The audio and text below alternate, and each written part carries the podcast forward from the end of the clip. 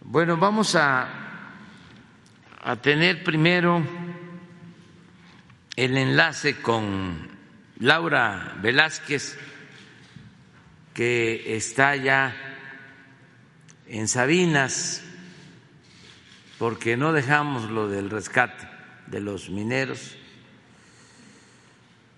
y que nos informe cómo, cómo vamos. Hay más de 400 servidores públicos y voluntarios trabajando y especialistas, porque sí es una situación complicada, sobre todo por la inundación de la mina. Y eso es lo que se está tratando. Adelante, Laura. Claro que sí, presidente. Muy buen día para usted y para todos y para todas. En efecto, se están cumpliendo 471 horas de trabajo ininterrumpido en la mina de Pinabete, en donde trabajamos de una manera muy coordinada y todos en equipo para el rescate de nuestros 10 mineros. Eh, en este mapa, eh, señor presidente, vemos un área donde se encuentra la mina, rodeada de al menos seis grandes minas eh, que se encuentran pegadas, aledañas a mina Pinabete y que son muy superiores a la mina de, Pinabete. Estas minas han sido explotadas eh, desde hace décadas. Este, son eh, minas que se encuentran abandonadas, que han acumulado miles de metros cúbicos de aguas pluviales, residuales o provenientes incluso de, los mantos friáticos. Eh, se presume que puedan estar conectadas, permitiendo el flujo de agua entre ellas. El día de ayer eh, nos entregaron ya los resultados finales de los estudios geofísicos que serán de importancia para la evaluación de las condiciones actuales de la saturación de agua en la mina. Para la interpretación y el uso de, de, los estudios se ha formado un equipo técnico que incluye a la gerencia de estudios de la Ingeniería Civil de la Comisión Federal de Electricidad y del CENAPRED. Dichos resultados eh, servirán para implementar un plan de trabajo de ingeniería que eh, nos permiten reducir la aportación de, agua a la mina a partir de un trabajo de especialistas eh, geólogos, geotécnicos, mineros y geofísicos. En, este mapa, en este óvalo punteado, presento a ustedes el, el, mapa de la mina de Pinabete lo que significa es que en estos colores azules eh, se representan las zonas de mayor saturación de agua. en, e, es en, esta mina donde tenemos alrededor todas estas grandes minas que mencionó ustedes y eh, esperamos que el día de hoy o mañana más tardar tengamos ya este, este plan. La exploración geofísica con estos métodos en la mina de Pinabete tuvo como objetivo definir cuáles son las zonas conectadas con la mina a, Conchas Norte y evidentemente identificar cuáles son las zonas de mayor humedad o donde se tiene concentrada el mayor eh, volumen de, agua. Los niveles de agua en los pozos eh, sigue bajando. Hay un volumen estimado de agua desfogada desde el pasado 3 de agosto de 705 mil metros cúbicos.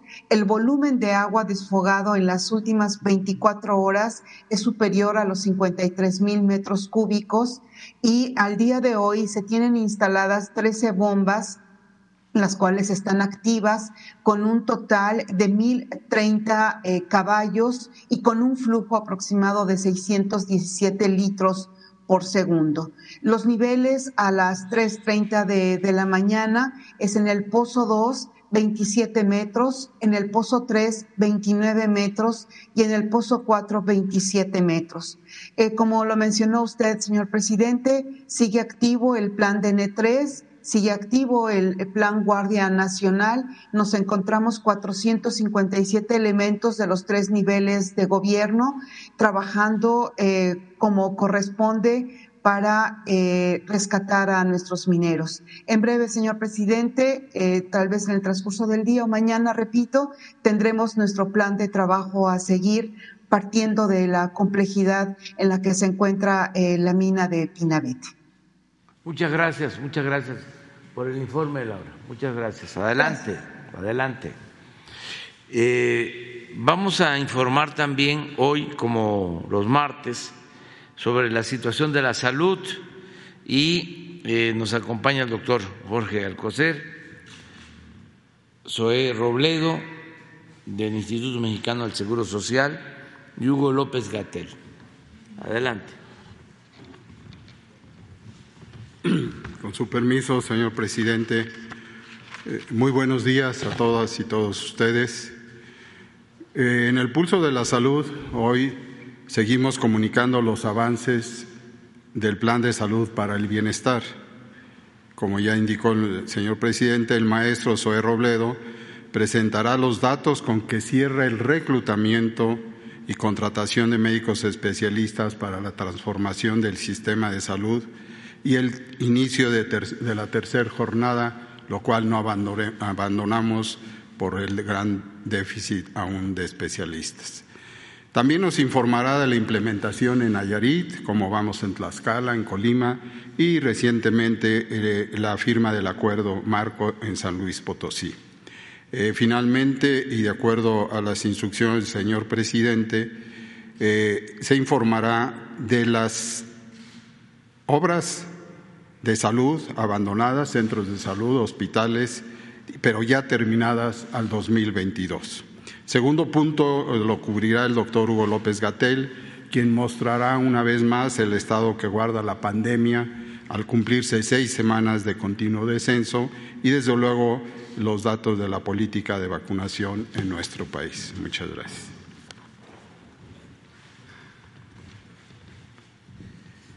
Muy buenos días, con su permiso, señor presidente. Buenos días a todas y a todos. Vamos a ver los avances del Plan de Salud para el Bienestar eh, en, esta, en esta semana.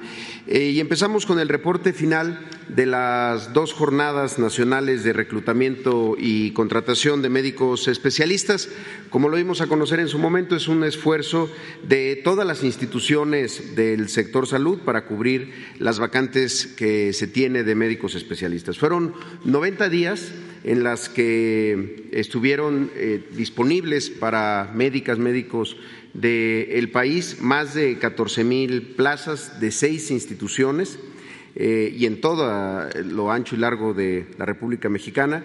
Se recibieron postulaciones y están en proceso de contratación un total de 3.248 médicos y médicas especialistas, es decir, se trata de un 22.49% del total de lo que se requiere. Fueron, como se puede ver ahí, 2.635 personas en la primera convocatoria y 613 en la segunda.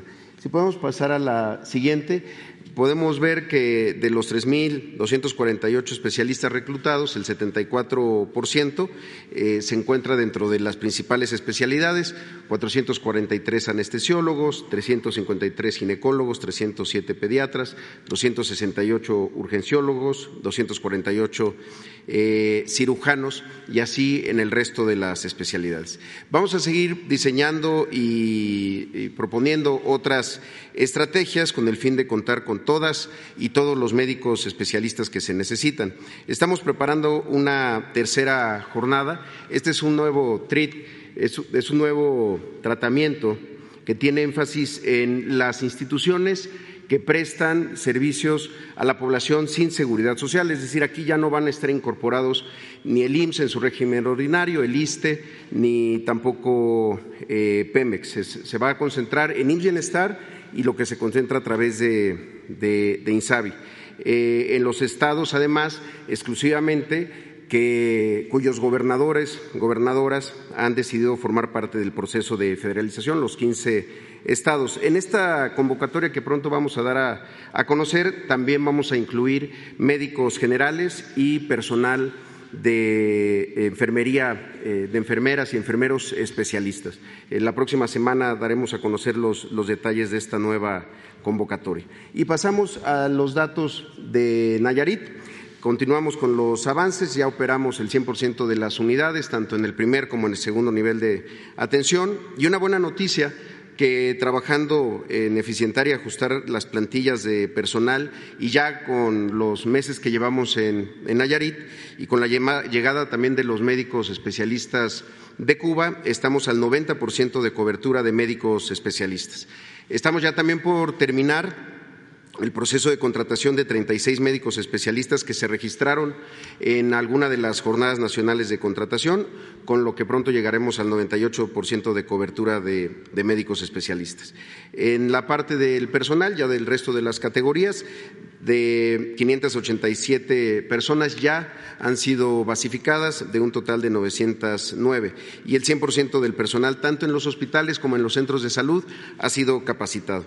En materia de infraestructura y acciones de dignificación de espacios en el estado de Nayarit, es una inversión de 237 millones de pesos para mantenimiento de de, de, las unidades. En los 15 hospitales ya fueron intervenidos, ya se concluyó el ejercicio de esos recursos y tenemos un avance del 73% en las unidades de primer nivel. En el abasto se mantiene un nivel de surtimiento de recetas del 94.48% y todos los hospitales ya cuentan con el sistema de administración de, de insumos. Al momento están en proceso de adquisición 4.331 piezas de equipo. De hecho, el día de mañana hay un fallo para la compra del equipo de primer nivel y a partir de eso eh, vamos a empezar a, a distribuirlo en las, en las unidades de primer nivel, en los 245 centros de salud. Podemos pasar a Tlaxcala. En Tlaxcala también ya con presencia en el 100% de las unidades, 10 hospitales y 195 centros de salud. También en Tlaxcala la cobertura de médicos especialistas se incrementó, tenemos ya un, alcance de 91% de cobertura y con, en un proceso de contratación de 22 especialistas de alguna de las dos jornadas de reclutamiento. En el proceso de basificación de personal ya tienen su base 648 de las 1.050 profesionales de la salud que serán basificados y el 100% del personal de los hospitales ha recibido capacitación y el 77% del personal de los centros de salud. En la primera etapa de obras de infraestructura y acciones de dignificación de espacios, la inversión es de 174 millones de pesos, correspondientes a los hospitales ya se ejerció el 100% y llevamos el 37% de la inversión en 50 unidades por parte del de INSABI. En el tema de abasto, estamos haciendo un ejercicio de redistribución de inventarios, ya que tuvimos un impacto en, la, en, el número de recetas, disminuimos al 88%, lo traíamos ya arriba de, de 90%, pero esta situación debe estar resuelta la próxima, a partir de la próxima semana eh, con la implementación del sistema de administración de insumos y estas redistribuciones que se hicieron de las demandas eh, anteriores que se habían hecho en el estado de Tlaxcala. En el proceso de adquisición también de 4.135 piezas de equipamiento, que es un proceso que ya lleva el 75% de avance en el primer nivel y 40% en el segundo nivel. Y en el caso de Colima, eh, tenemos presencia en el 100% también de las unidades, se trata de cinco hospitales y 132 centros de salud. En el personal se tiene la cobertura del 100% de especialistas y en el proceso de basificación llevamos 235 personas de las 725 que recibirán su base en esta primera etapa, con la capacitación ya al 100% del personal en hospitales y 98% en centros de salud. Se está ejerciendo un presupuesto de 153 millones de pesos en infraestructura de mantenimiento, conservación, con 99% de avance en los hospitales y 37.5 en 68 unidades de primer nivel. El abasto está en un nivel del 90% en recetas surtidas y en cuanto a equipamiento, estamos en proceso de adquisición de 3.600 piezas de equipo médico y además aquí ya hay un resultado importante. En el Hospital IMSS de Tecomán, después de dos años, se reanudó el servicio de rayos X con la adquisición de un nuevo equipo que ya está operando.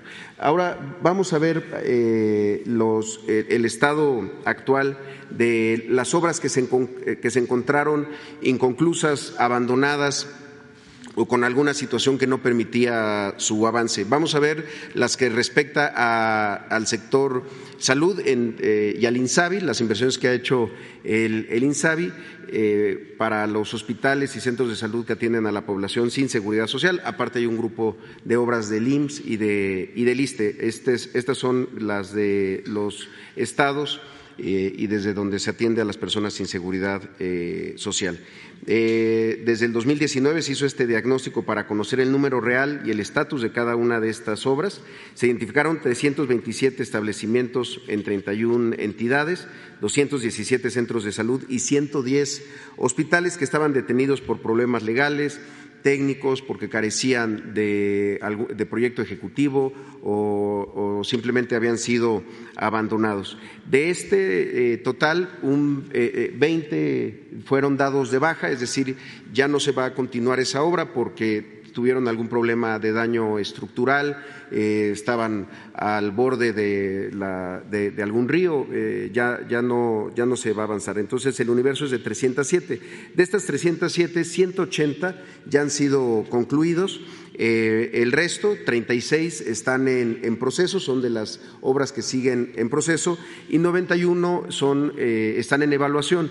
Esto porque en algunos casos no se contaba ni siquiera con la CLUES, la clave del establecimiento de salud, o no se contaba con el proyecto ejecutivo, pero están en evaluación para ser integrados a este plan de infraestructura del de INSABI. Si podemos ver la siguiente, así ha, sido el avance a, lo largo de los años. En 2019 se concluyeron 72 unidades, se trata de 54 centros de salud y 18 hospitales.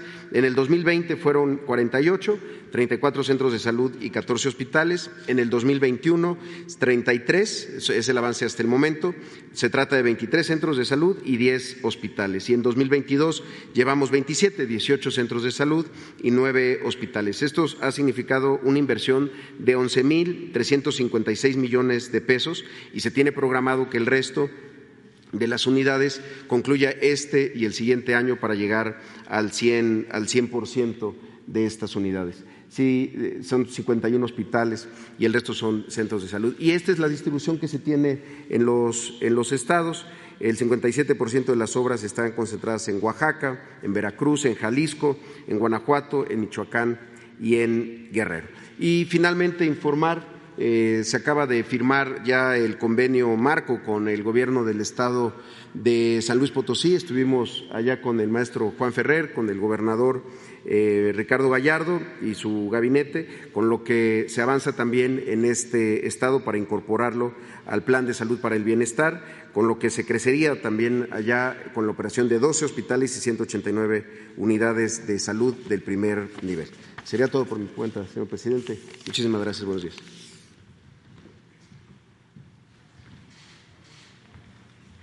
Con su permiso, presidente. Maestro, buenos días. Hoy buenos días, colegas. Eh, muy buenos días a todas y todos. Vamos a comentar sobre la pandemia de COVID-19.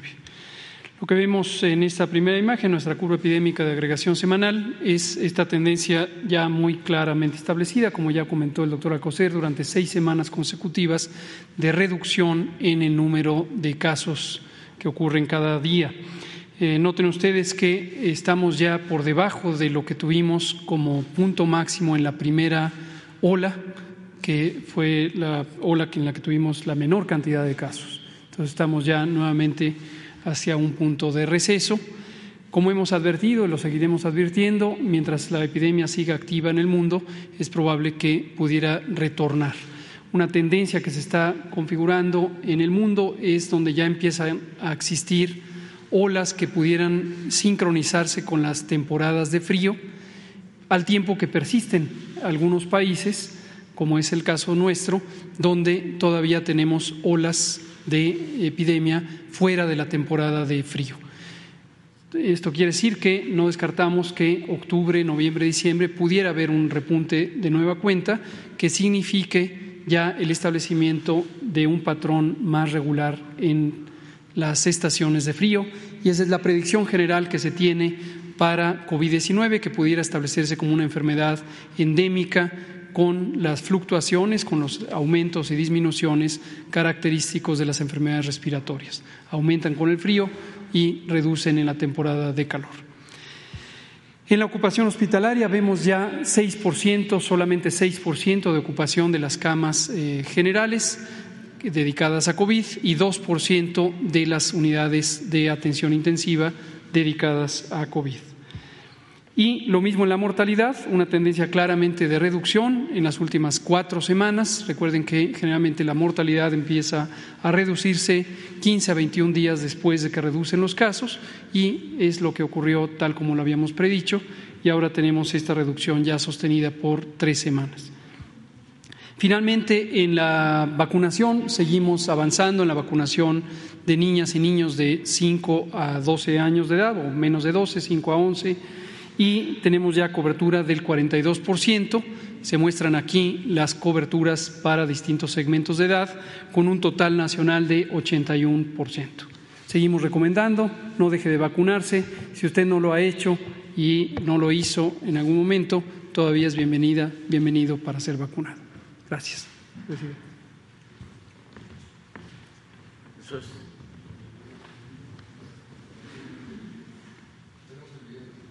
A ver, sí. Miren, este, ayer se reinauguró eh, el sitio donde se aprobó la Constitución de 1857. Eh, aquí en el Palacio Nacional, durante décadas, funcionó o sesionaba el poder legislativo. Todo esto en el siglo XIX después de que México logra su independencia, se tiene el primer gobierno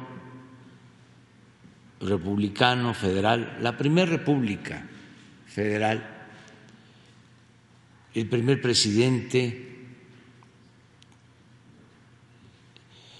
Guadalupe Victoria, que eh, ejerce eh, gobierna de 1824 a 1828, eran periodos de cuatro años, y posteriormente aquí en Palacio se constituye, se eh,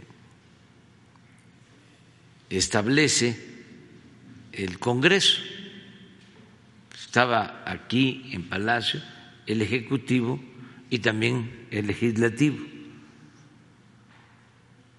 Era un recinto eh, especial que se creó eh, en el patio central, en la parte de arriba, donde eh, se pintaron los murales más tarde de Diego Rivera. Ese recinto se incendió unos meses después del fallecimiento aquí en Palacio del presidente Juárez y eh, se reconstruyó en los años 70 del siglo pasado entonces, de todas formas, eh, ya estaba muy deteriorado y se decidió rehabilitarlo. Y ayer lo reinauguramos. Y es parte de la historia del palacio, de la historia nacional, porque imagínense, ahí fue donde se aprueba la constitución liberal, la constitución de la reforma. Ahí eh, pues eh, actúan como diputados Francisco Zarco, ahí eh, también es diputado ya grande Valentín Gómez Farías, Ponciano Arriaga.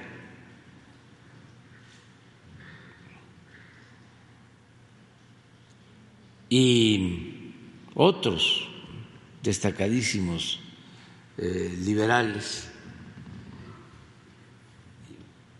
Es parte de nuestra historia, es la segunda transformación de la vida pública nacional.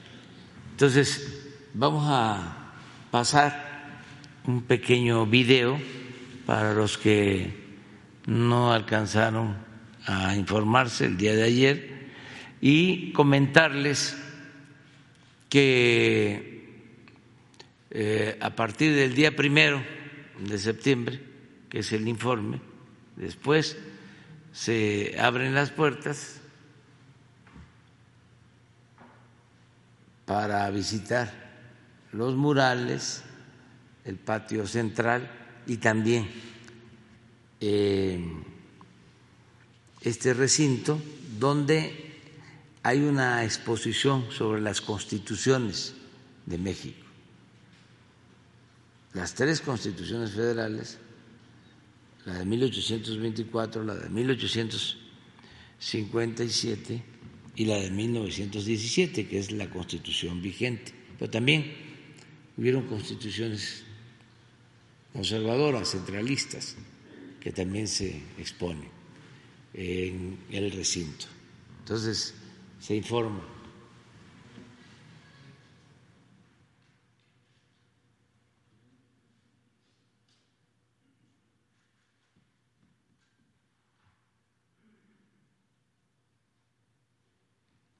Inicios de la vida parlamentaria de México dibujan las dificultades que entrañó la búsqueda de un Estado de Derecho sólido y justo. Gran parte de esta historia se gestó aquí mismo, un salón cargado de simbolismos donde aún retumban las exigencias de orden y el debate. Es la historia de las ideas, de sus leyes, de las constituciones y del fuego, enemigo de documentos y edificios, que como el fénix se levantó entre cenizas. El arquitecto Luis Zapari concluyó en 1828 el proyecto para alojar a la Cámara de Diputados. El 3 de febrero de 1829 sesionaron por primera vez los diputados en aquel nuevo salón y del cual hoy observamos esta réplica. Bajo el dosel fue situada el Acta de Independencia de México como documento primordial de la nación. Y por encima del mismo dosel, el gorro frigio, para simbolizar la libertad. Al centro del plafón, la vigilancia, la omnipresencia y la sabiduría de Dios. Aquel edificio fue devorado por el fuego el 22 de agosto de 1872. Cien años después, en 1972, el recinto parlamentario fue reconstruido y ahora, 50 años más tarde, ha sido restaurado en su totalidad. También remodelado en su totalidad, el vestíbulo del recinto parlamentario hoy alberga la exposición permanente México en sus constituciones. La Constitución Federal de los Estados Unidos Mexicanos de 1824. Las siete leyes constitucionales de 1835-1836. La Constitución de 1857. Debatida, promulgada y jurada en este recinto por aquella generación de liberales que sentaron las bases de nuestros derechos fundamentales. Lugar aparte ocupan las leyes de reforma y, por supuesto, la Constitución Política de los Estados Unidos Mexicanos de 1917. La restauración del recinto parlamentario renueva el compromiso de restituir un escenario que volviera impereceder a la memoria de las luchas parlamentarias que cimentaron la nacionalidad. Un espacio para perpetuar el recuerdo de los hombres y los hechos históricos que aquí se gestaron por el poder de la palabra.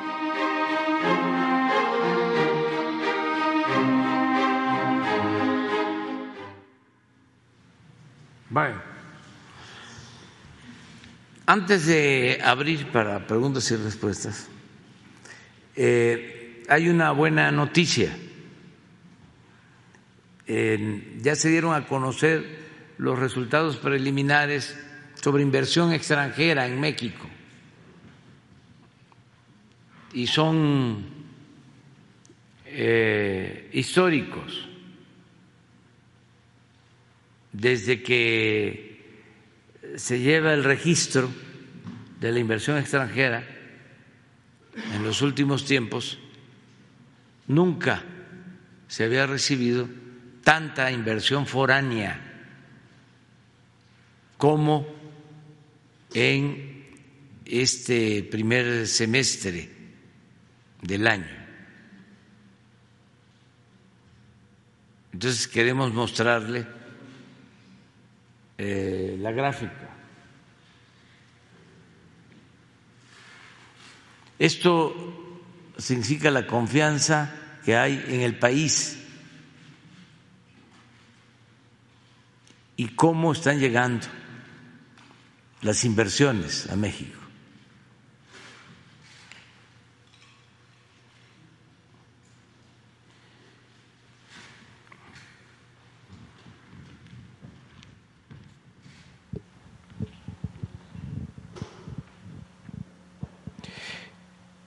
Eso que se pone de amarillo son operaciones, eh, vamos a decir, excepcionales que se llevan a cabo y que significa pues un ingreso extraordinario. Esto tiene que ver con la venta de Banamex.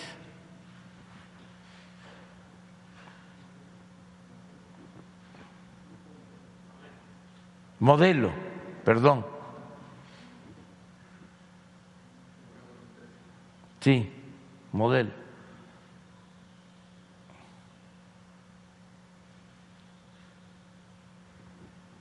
Nosotros, desde que llegamos, siempre ha estado creciendo la inversión extranjera. Aquí se redujo por los efectos de la pandemia, pero de todas maneras estuvo arriba del 18, del último año del gobierno del licenciado Peña. Este es el 21. 18 18 mil 433 y ahora 27 513 pero aquí incluye la venta de acciones de Televisa y también lo de Aeroméxico venta de acciones de Aeroméxico. Sin embargo, si se descuenta eh, lo de Televisa y Aeroméxico, de todas formas, estamos hablando de 23 mil millones de dólares, primer semestre una cantidad muy importante, porque esta inversión pues significa empleos y significa bienestar para el pueblo. Es una buena noticia. Son 23 mil aproximadamente, sí.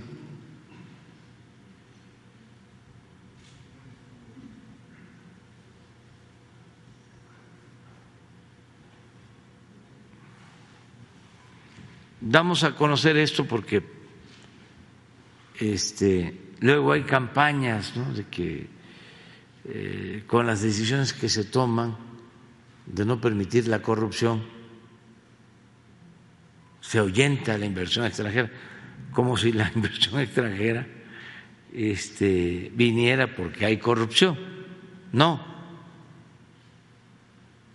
Eh, llega la inversión foránea, la inversión extranjera, cuando hay un auténtico Estado de Derecho, cuando hay estabilidad, cuando hay gobernabilidad, cuando hay honestidad, es cuando llega. Y además, por cuestiones de geopolítica, nosotros no queremos la guerra en ningún lado, pero el conflicto Rusia-Ucrania, las tensiones en Asia, en Taiwán, todo eso hace a México un país muy eh, atractivo para la inversión, seguro.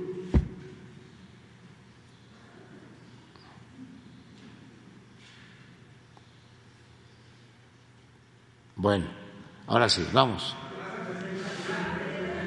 ¿Cómo le hacemos?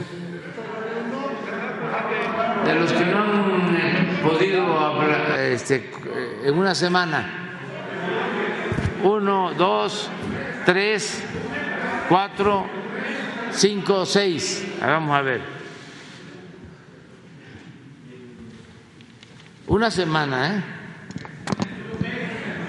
Ah, bueno, ah, bueno, ya le vamos a subir.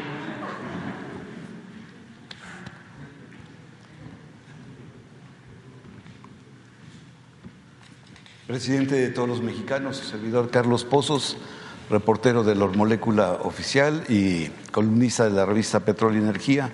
Buenos días a los servidores públicos aquí presentes y a los colegas. Eh, mi primera pregunta, eh, jefe del Poder Ejecutivo Federal.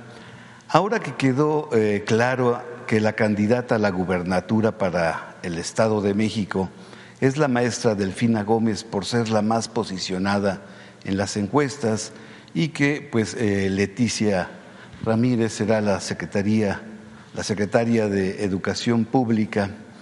Existe una inquietud y expectativa de quién será el candidato o candidata a la jefatura del gobierno de la Ciudad de México está dividida políticamente entre Morena y la oposición. En los pasillos políticos partidistas circula la versión de que los opositores pretenden impulsar a Felipe Calderón Hinojosa como su candidato a jefe de gobierno a la Ciudad de México en el año 2024.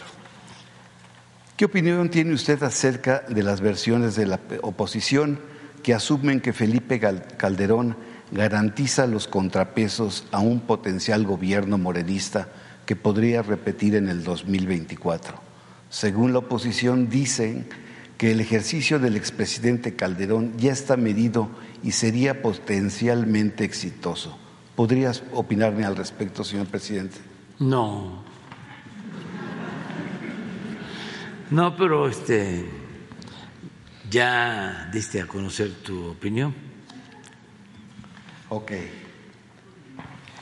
Presidente, han pasado eh, un año, tres meses después de que el 7 de mayo del año 2021 el gobierno de México envió una nota diplomática al presidente de los Estados Unidos de Norteamérica, Joe Biden, para que explique el financiamiento de mexicanos eh, contra la impunidad y la corrupción, según ellos. La misiva usted eh, solicita a la agencia estadounidense que confirme si apoya a esta organización y que considere suspender su apoyo financiero, pues va en contra de la no intervención. La pregunta es, señor presidente, ha pasado, le reitero, un año y tres meses. Después de tanto tiempo ya llegó la respuesta y eh, ¿qué respuesta tiene esta nota diplomática? Pues no ha habido respuesta y todo indica que siguen financiando a este grupo. Es eh, algo en lo que nosotros no coincidimos con el gobierno de Estados Unidos. Llevamos muy buena relación con el gobierno de Estados Unidos, pero hay eh, prácticas políticas que consideramos eh, inapropiadas. Pensamos que son actos intervencionistas. Ningún gobierno tiene el derecho de intervenir en asuntos de otras naciones. No existe un gobierno mundial. Cada país tiene su gobierno que eh, debe ser libre, independiente, soberano. Entonces, nosotros no estamos de acuerdo en que ningún gobierno extranjero eh, intervenga en asuntos que solo corresponden, que solo competen a los mexicanos. Y esto aplica para cualquier gobierno extranjero, cualquier hegemonía, sea Rusia, China, Estados Unidos. No aceptamos ese intervencionismo. Es parte de una política eh, colonialista muy atrasada.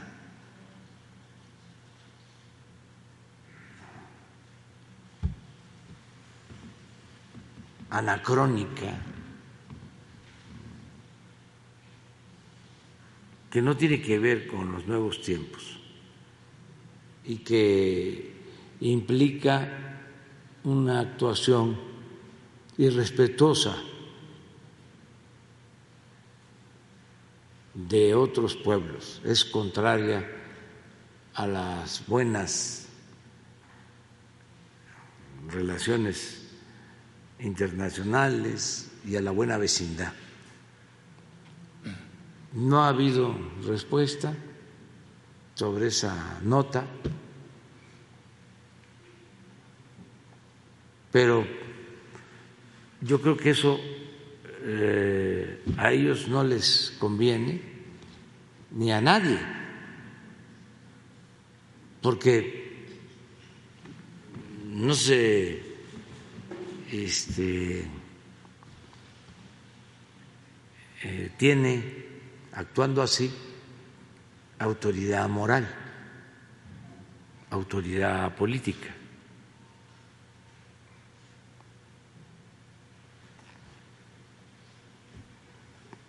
Siguen estos grupos este, financiando campañas en contra de nuestro gobierno que se constituyó de manera democrática por voluntad de nuestro pueblo. Es un gobierno legal, legítimamente constituido. Esa es una práctica que no corresponde a los nuevos tiempos es parte de la crisis mundial, de la decadencia mundial, el no eh, llevar a cabo una reforma, una transformación, un cambio verdadero, no solo al interior de los países, sino en el comportamiento de las naciones en el ámbito internacional. Ojalá y esto cambie, porque antes estaba peor, pero todavía quedan polvos de aquellos lodos. Antes se promovían golpes de estados intervenciones militares, se ponían o se quitaban gobernantes al antojo de los gobiernos extranjeros, de las hegemonías. Había espionaje.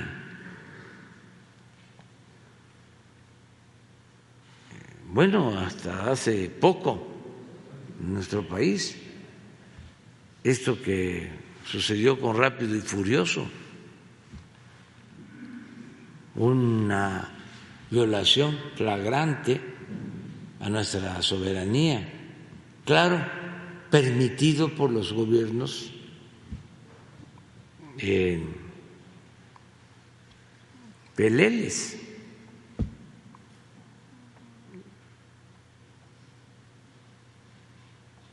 Sin pelearnos con nadie, se puede hacer valer la soberanía de nuestro país. Hablando con claridad, con respeto y sin gritos, de manera despacio, ni siquiera hablar de corrizo. Muchas gracias, presidente. Y finalmente, presidente de todos los mexicanos, esta pregunta nace en Palenque, Chiapas. De postdata palencana se desprende, y cito, decía mi padre, riéndose, lo recuerdo con cariño, veracruzano, orgulloso, bueno y con sentido del humor. Dichoso mes que empieza con Todo Santo y termina con San Andrés.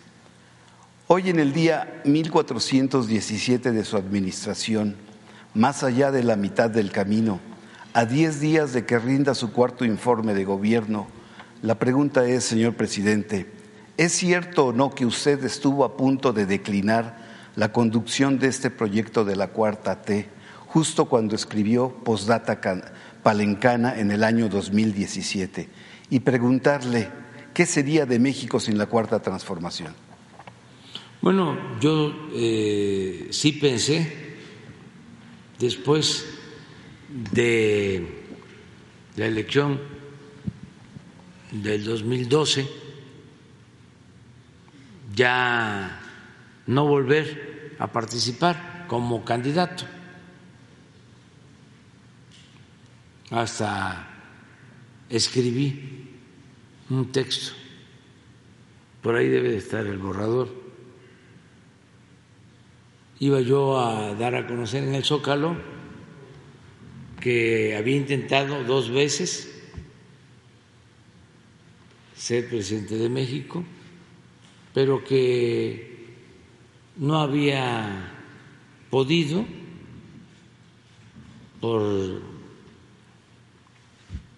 distintas circunstancias y que ya no iba yo a volver a ser candidato a la presidencia, que iba a luchar toda mi vida por mis convicciones, por mis principios, pero que ya no iba yo a volver a ser candidato a la presidencia. Lo iba a decir en el Zócalo, eh, un acto, cuando se estaba creando un movimiento nuevo, que iba yo a trabajar en eso, pero sin aceptar ser candidato. Todo esto porque en ese entonces los conservadores hablaban muchísimo de que era yo un ambicioso, vulgar, que estaba yo obcecado con ser presidente. Y sí, este, me llegaba profundo el mensaje, me ofendía, porque nunca me han interesado los cargos. Lucho por ideales, lucho por principios. Y eso me hería y tenía ganas de decirles de que no era así. Y la mejor forma de mandar el mensaje era renunciando a ser candidato. Decía yo en el texto que quería ser presidente para seguir el ejemplo del presidente Juárez, del presidente Madero, del presidente Lázaro Cárdenas, pero que no se habían presentado las circunstancias o no había yo sabido hacerlo, lograrlo. Y estuve a punto de tomar la decisión, pero pensé también que sin caer en el necesariato, podía yo ayudar.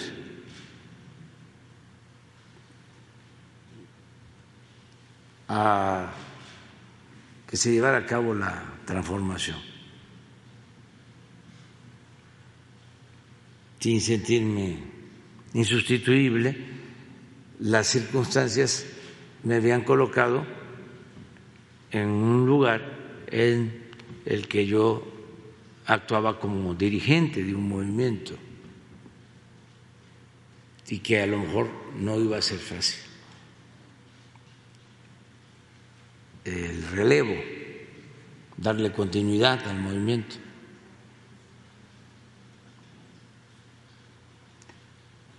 Además, también pensé, porque uno no es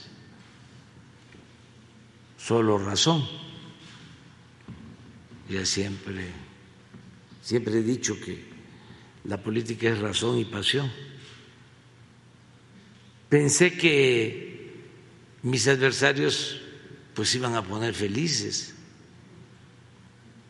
iban a brindar. este iban a celebrar y que yo no debía darle el gusto a la oligarquía rapaz que estaba destruyendo a México, que valía la pena seguir adelante. Y así tomé la decisión de continuar. Y ya ven, pues el pueblo quiso, la tercera fue la vencida. Eh, Y ahora sí, ya, en definitiva, terminando el mandato, me retiro, me jubilo y no vuelvo a participar en política, en nada, absolutamente en nada. pero ya siento que voy a cumplir un ciclo. Y ahora estoy muy contento y muy tranquilo porque hay relevo generacional. Hay varios. Entonces ya esa preocupación de antes no existe, porque hay varios compañeros, compañeras que tienen eh, el perfil, reúnen las condiciones para darle continuidad al proceso de transformación. Y son muy buenos, mucho, muy buenos, eh, y no creo, sinceramente, que la gente eh, quiera que regrese el régimen de corrupción, de injusticias y de privilegios. No, no. Em, va a haber continuidad con cambio hacia adelante. Ese es mi eh, punto de vista, eh, esa es mi visión. También aprovecho para aclarar, les voy a, a contar por qué lo de la corcholata, porque se usa por nuestros adversarios de manera despectiva. Sí, cuando eh, existía el destape, hasta hace relativamente poco, todo esto también ayuda a los jóvenes, ¿no? Para entender pues la historia, la historia política y la historia reciente. Cuando era presidente Luis Echeverría, pues se acostumbraba de que en su momento el presidente nombraba al sustituto, supuestamente eh, nadie se movía, habían tapados y de repente el presidente decía, va a ser eh, este secretario. Y ya utilizaban al partido en el gobierno para llevar a cabo, ahora sí, el procedimiento llegaba el finado Fidel Velasco a la Secretaría del eh, elegido y ya le daba el respaldo y luego la CT, eh, la CNC y luego la CNOP y la llamada cargada. Así era el destape. Entonces, todos salían, o en los últimos tiempos salían de gobernación. Díaz Ordaz salió de gobernación, era secretario de gobernación, y ahí había hecho carrera, porque incluso antes había estado de oficial mayor de gobernación. y luego Echeverría salió de gobernación. Em, y este ya estaba muy eh, señalado, muy visto eh, Mario Moya, que era secretario de gobernación. Ya había grupos, como siempre, ¿no? Entonces Echeverría eh, pues decide que no iba a ser Moya, pero ya había una situación de mucha presión Entonces, la primera señal de que no iba a ser Moya la dio porque el ingeniero Leandro Roviroso era secretario de Recursos Hidráulicos y amigo de Echeverría.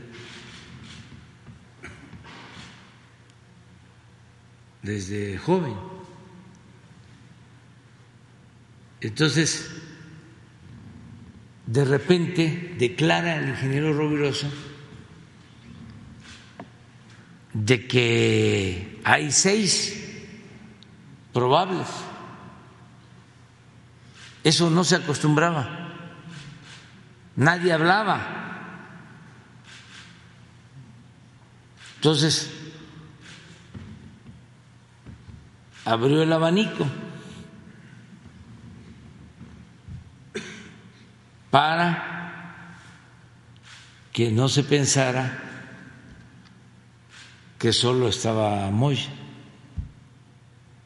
Y entonces, pues ahí menciona pues a López Portillo, que estaba en Hacienda, y menciona, pues yo no recuerdo quiénes eran los secretarios de entonces, pero menciona seis.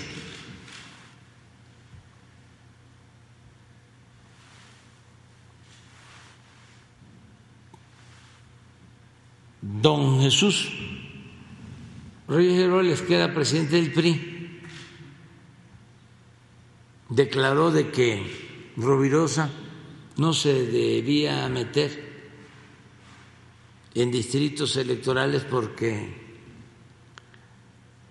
él no se metía en distritos de riego. porque fue así, pues muy sorpresivo para lo que se acostumbraba. Entonces, el ingeniero Rubirosa me platicó, porque luego fue gobernador de Tabasco. Yo empecé en el gobierno trabajando con él. Él me dio la oportunidad de ser director del Instituto Nacional Indigenista en Tabasco de 1977 a 1982, saliendo de la escuela. Ahí aprendí a trabajar para los pobres y por los indígenas, desde 1977, siendo él gobernador. Estaba entrando como gobernador. Pero esto fue antes. Ya cuando él llega de gobernador está ya López Portillo de candidato o ya de presidente. El caso es de que hay una recepción aquí en Palacio y vienen invitados especiales del mundo, gobernantes, jefes de Estado, y a los secretarios les toca atender a un invitado especial.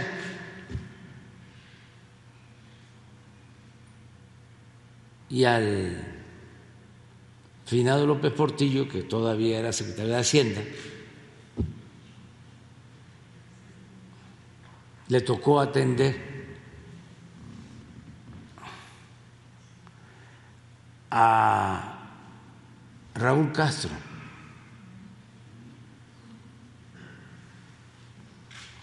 Y entonces en la recepción me cuenta el ingeniero que vienen eh, López Portillo y Raúl Castro y se topan con él.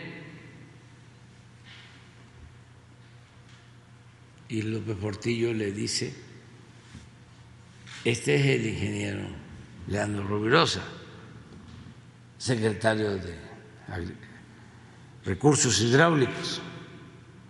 Entonces Raúl le dice, ah, el destapador. Y entonces el ingeniero dice, sí, y esta es mi corcholata favorita, señalando a López Portillo. Y le atinó.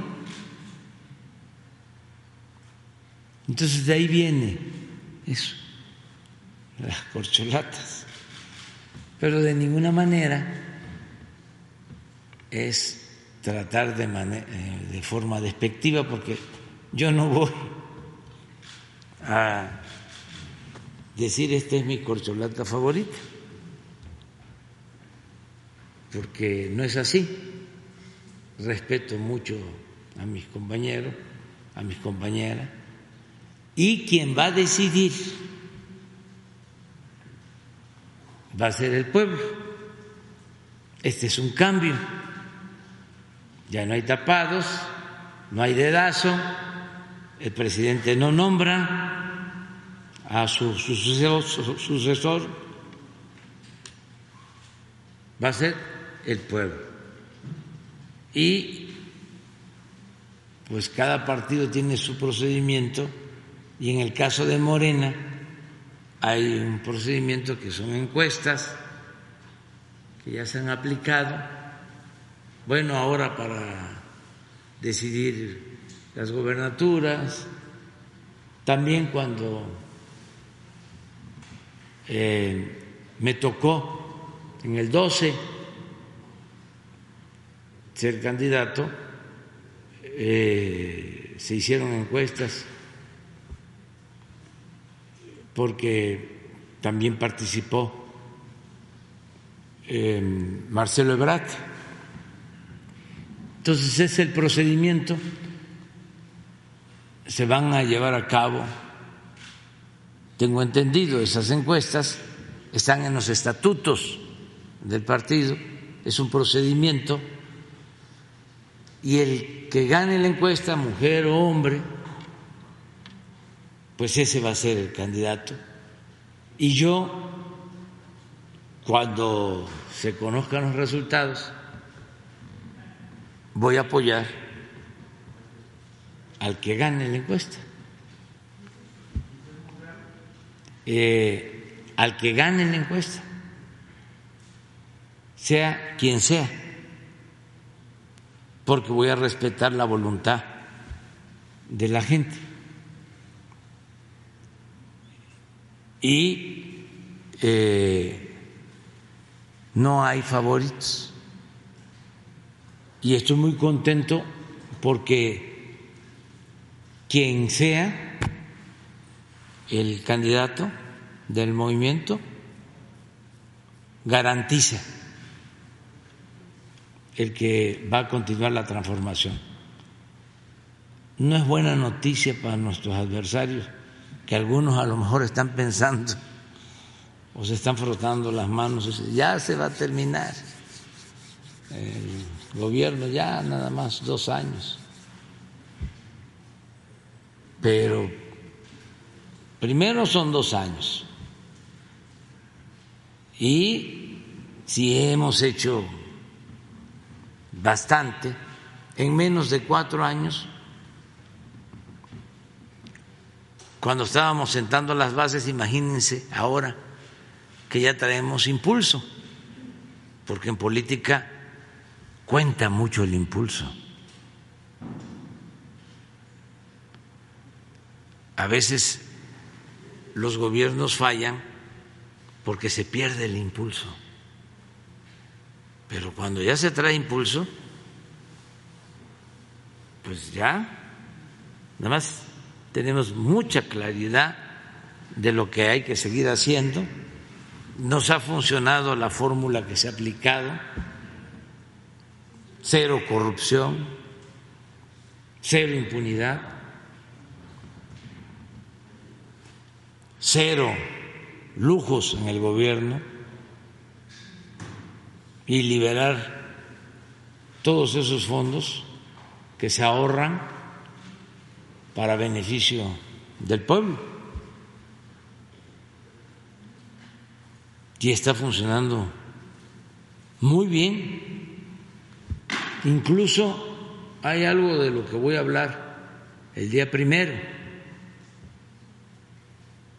de que aún sin crecimiento económico, porque se nos cayó la economía con la pandemia, hemos logrado una mejor distribución del ingreso.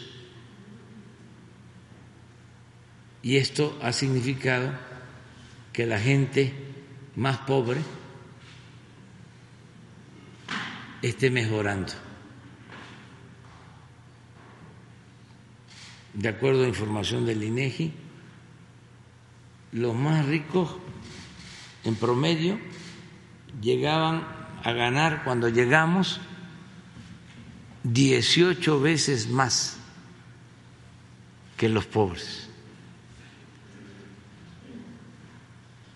En una encuesta que no es actual, porque ahora yo creo que va a ser mejor el resultado, de todas maneras, una encuesta que se dio a conocer el año pasado, ya no eran 18 veces, eran 16 veces.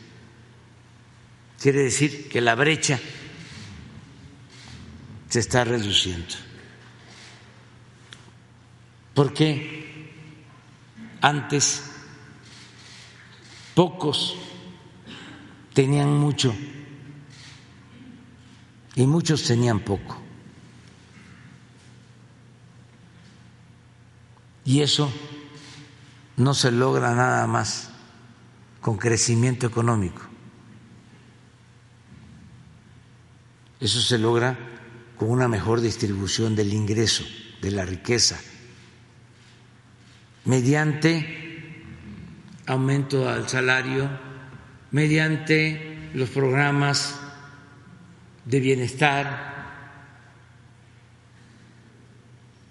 que no haya pensión millonaria para los expresidentes, pero que sí haya pensión para los adultos mayores. Y esa política está dando resultados. De modo que en el tiempo que nos falta se va a avanzar mucho y pues estoy muy contento porque hay relevo generacional o relevo eh, para que haya continuidad con cambio en el gobierno. Y no creo ni siquiera tengo que tocar madera. Está muy difícil de que la gente quiera que regrese el régimen de corrupción, de injusticias, de privilegios.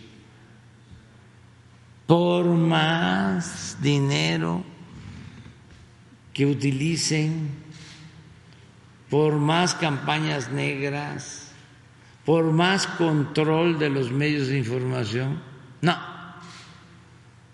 ya no.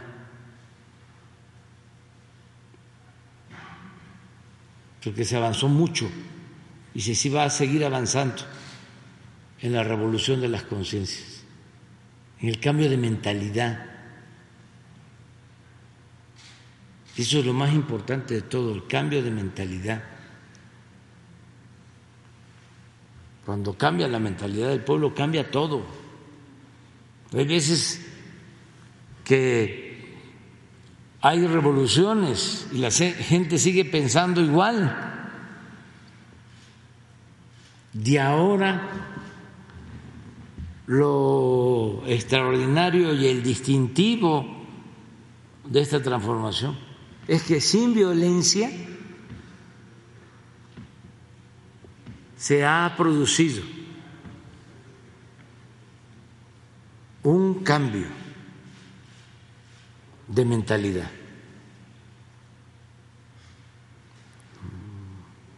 Una revolución de las conciencias. Por eso es de los pueblos más avanzados del mundo. Ya de por sí México era excepcional, con una gran riqueza cultural. Pero ahora tiene también mucho potencial político. Es de los pueblos con más gente consciente en el mundo con menos analfabetismo político.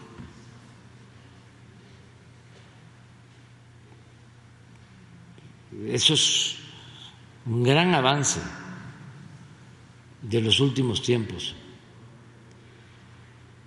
Y por eso estoy optimista. Pero bueno, adelante.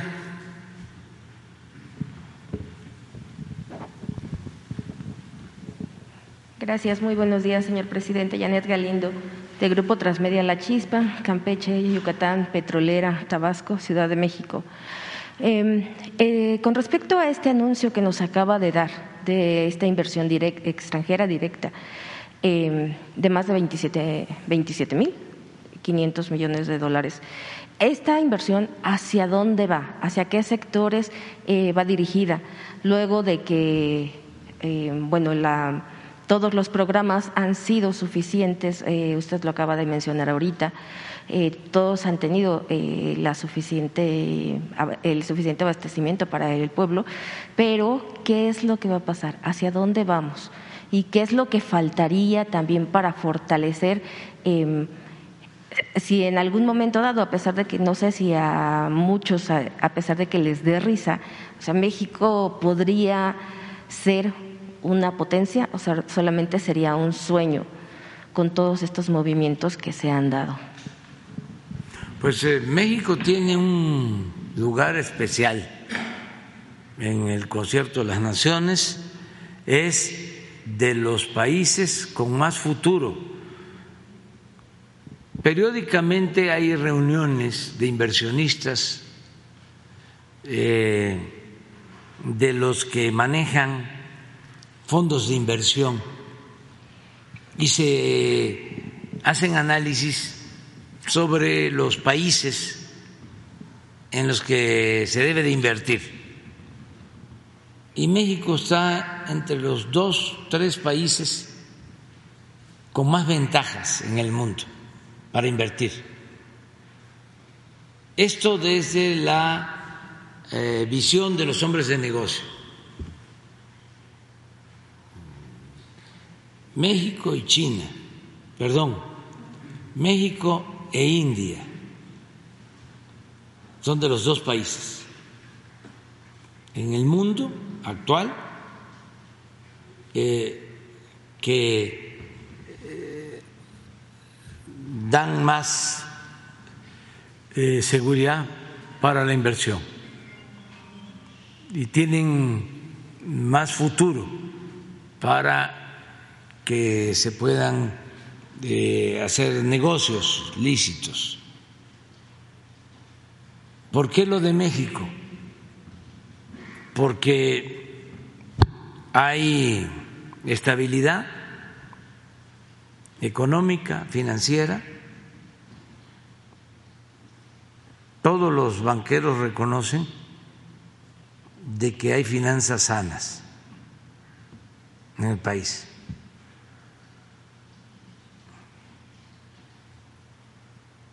Eh, autonomía del Banco de México, eh, reservas suficientes en el Banco de México, incremento de las reservas, eh, crecimiento económico aún con la caída de la economía, generación de empleos. Por ejemplo, miren, a ver si no está el último informe del Seguro Social sobre empleo. Aquí está Zoé. Todo esto lo analizan en el extranjero. Pero eh, ya debemos de traer más de 500 mil empleos. Eh, tomando en cuenta lo que teníamos antes de la pandemia. O sea, ya recuperamos no solo lo que teníamos en la pandemia de empleos, sino ya tenemos como 500 mil más.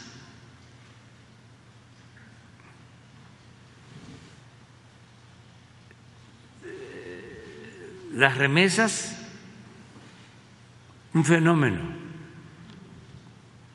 lo que están haciendo nuestros paisanos. Mire, este es de ayer.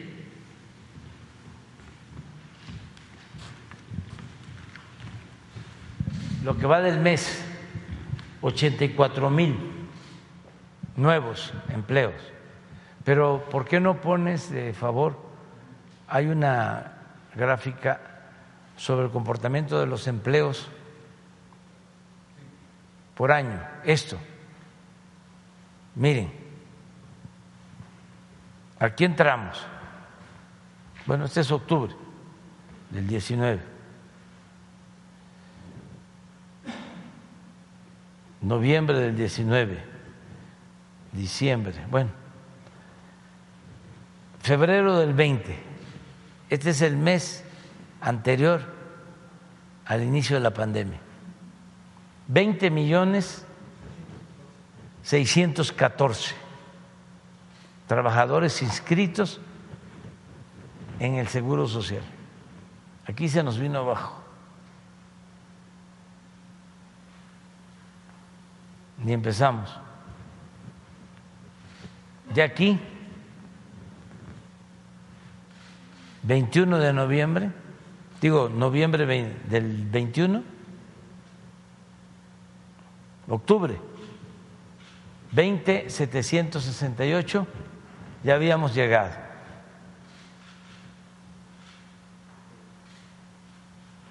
a como estábamos antes de la pandemia. Pero miren cómo estamos ahora. Hasta agosto. 21 164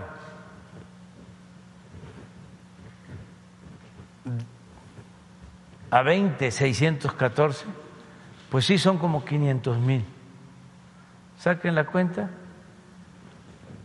21 164 menos 20 614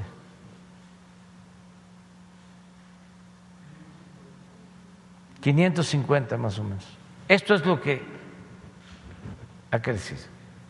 A ver, ¿por qué no pones la gráfica del peso?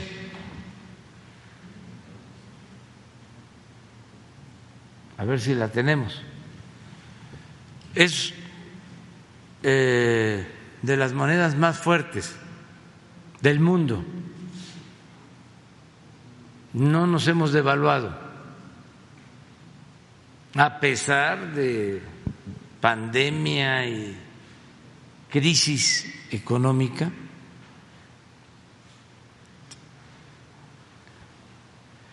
a ver si hay un comparativo desde que llegamos con todos los países. Entonces, todo esto, más el que no hay eh, estallamientos de huelga eh, excesivos. Qué bueno que hay huelgas, ¿eh? pero son pocas, se resuelven pronto, hay conciliación, no tenemos protestas en las calles, hay gobernabilidad. Tenemos el tratado de libre comercio, tenemos garantizado pues el mejor mercado del mundo, tenemos acceso al mejor mercado del mundo. Eh, cada vez hay más integración entre la economía canadiense, estadounidense y la economía nuestra.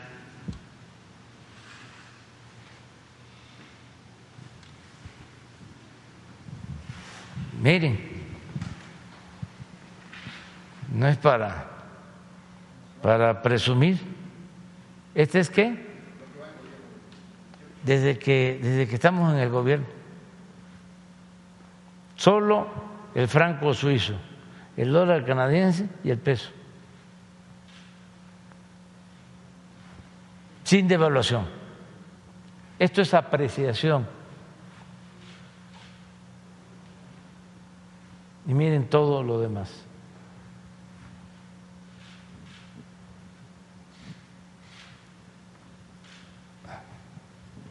Esto mm, pues no aparecen las ocho columnas del, del Reforma. Ahí apareció Leti.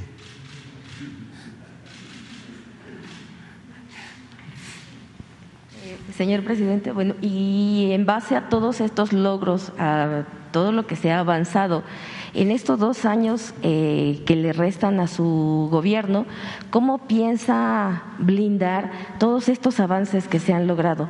¿Qué es lo que se va a hacer? Eh, y para poder eh, esto transmitirlo a las siguientes, al siguiente gobierno y tomando en cuenta también que pues muchos de las personas que están dentro de su gabinete, bueno, no muchos, eh, personas que están dentro de su gabinete, eh, también eh, probablemente busquen una postulación para una gobernatura. No sé qué es lo que ha estado usted pensando y cómo va a a sustituir estos cambios o si ya ha pensado en, en, una estrategia para que el gobierno no quede desprotegido y continuar con esta cuarta 4T. Sí, ya eh, si hay cambios, eh, hay también relevo. Eh, yo creo que hemos hecho un esfuerzo para enfrentar un problema, entre otros, que nos heredaron. Eh, no era una crisis, eh, era, y pienso que hemos avanzado, por eso no digo es, una decadencia la política neoliberal en 36 años fue un proceso de degradación progresivo, no una crisis, que afectó todos los ámbitos, todos los terrenos de la vida pública. Crisis económica, crisis política, crisis de bienestar social, crisis de desintegración en las familias, crisis por pérdida de valores culturales, morales, espirituales. O sea, una decadencia en su conjunto. Por eso, para enfrentar un problema así, no había más que la transformación. Medidas atrevidas. Si no se hace así, no se sale adelante. Entonces, eh, ya eh, hay todo un cambio que se está llevando a cabo y eh, los que van a sustituirnos eh, hombres y mujeres, mujeres y hombres, lo saben bien. Hay así como eh, claves. Por ejemplo,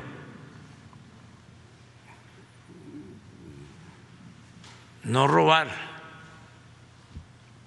Eso es clave.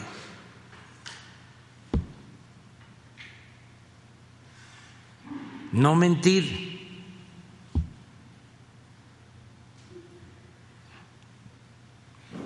No eh, derrochar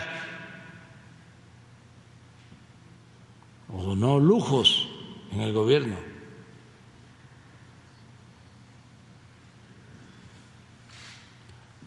No intermediarios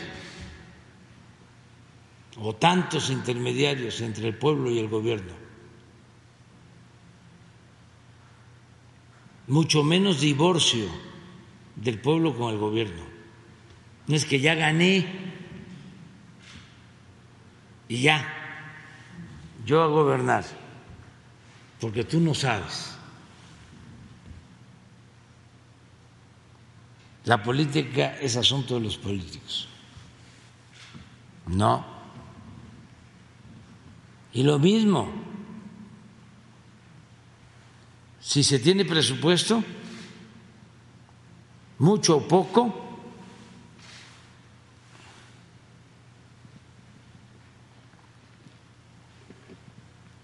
a la gente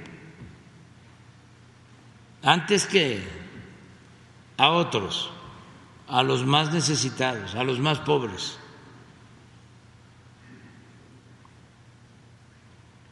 Hay por ahí un estribillo que dice, si la leche es poca, al niño le toca.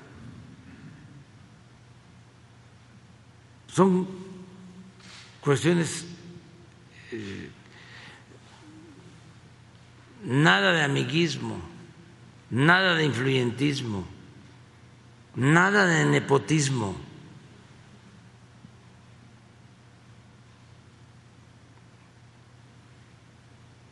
Eso de las encuestas, por ejemplo, es un buen método, porque no hay dedazo, no a las imposiciones, sí a la democracia.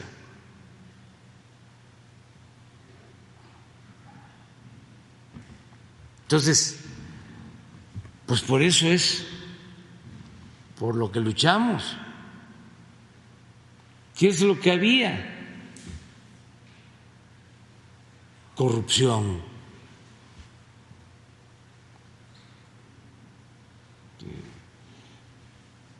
Era llegar a un cargo para hacer negocio,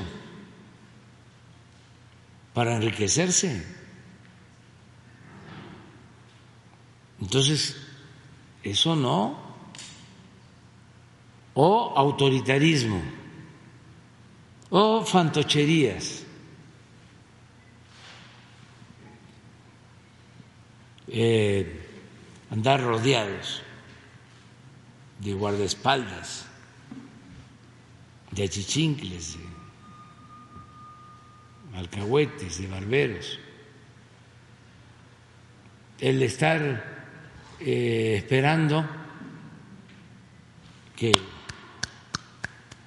nos aplaudieran, que en las columnas de los periódicos hablaran bien, o en los comentarios de radio, de televisión. No. Si se reconoce el trabajo, bien, pero no debe uno de guiarse por lo que este, plantean los adversarios si no tienen razón.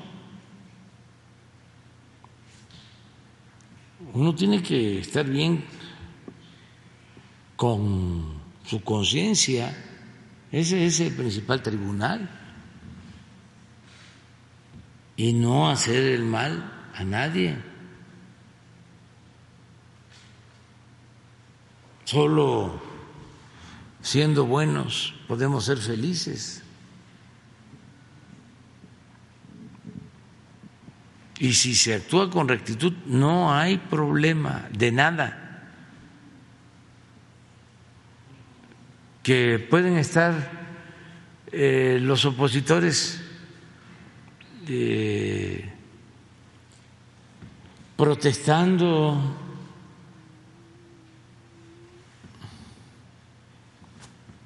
no hay problema. Este, garantizar el derecho a disentir no reprimir a nadie, garantizar eh, las libertades a plenitud. El otro día salió que un eh, escritor eh, nos culpaba, fíjense a qué eh, extremo se ha llegado porque no le publicaron un artículo en el Universal. ¿Qué tengo yo que ver con el Universal?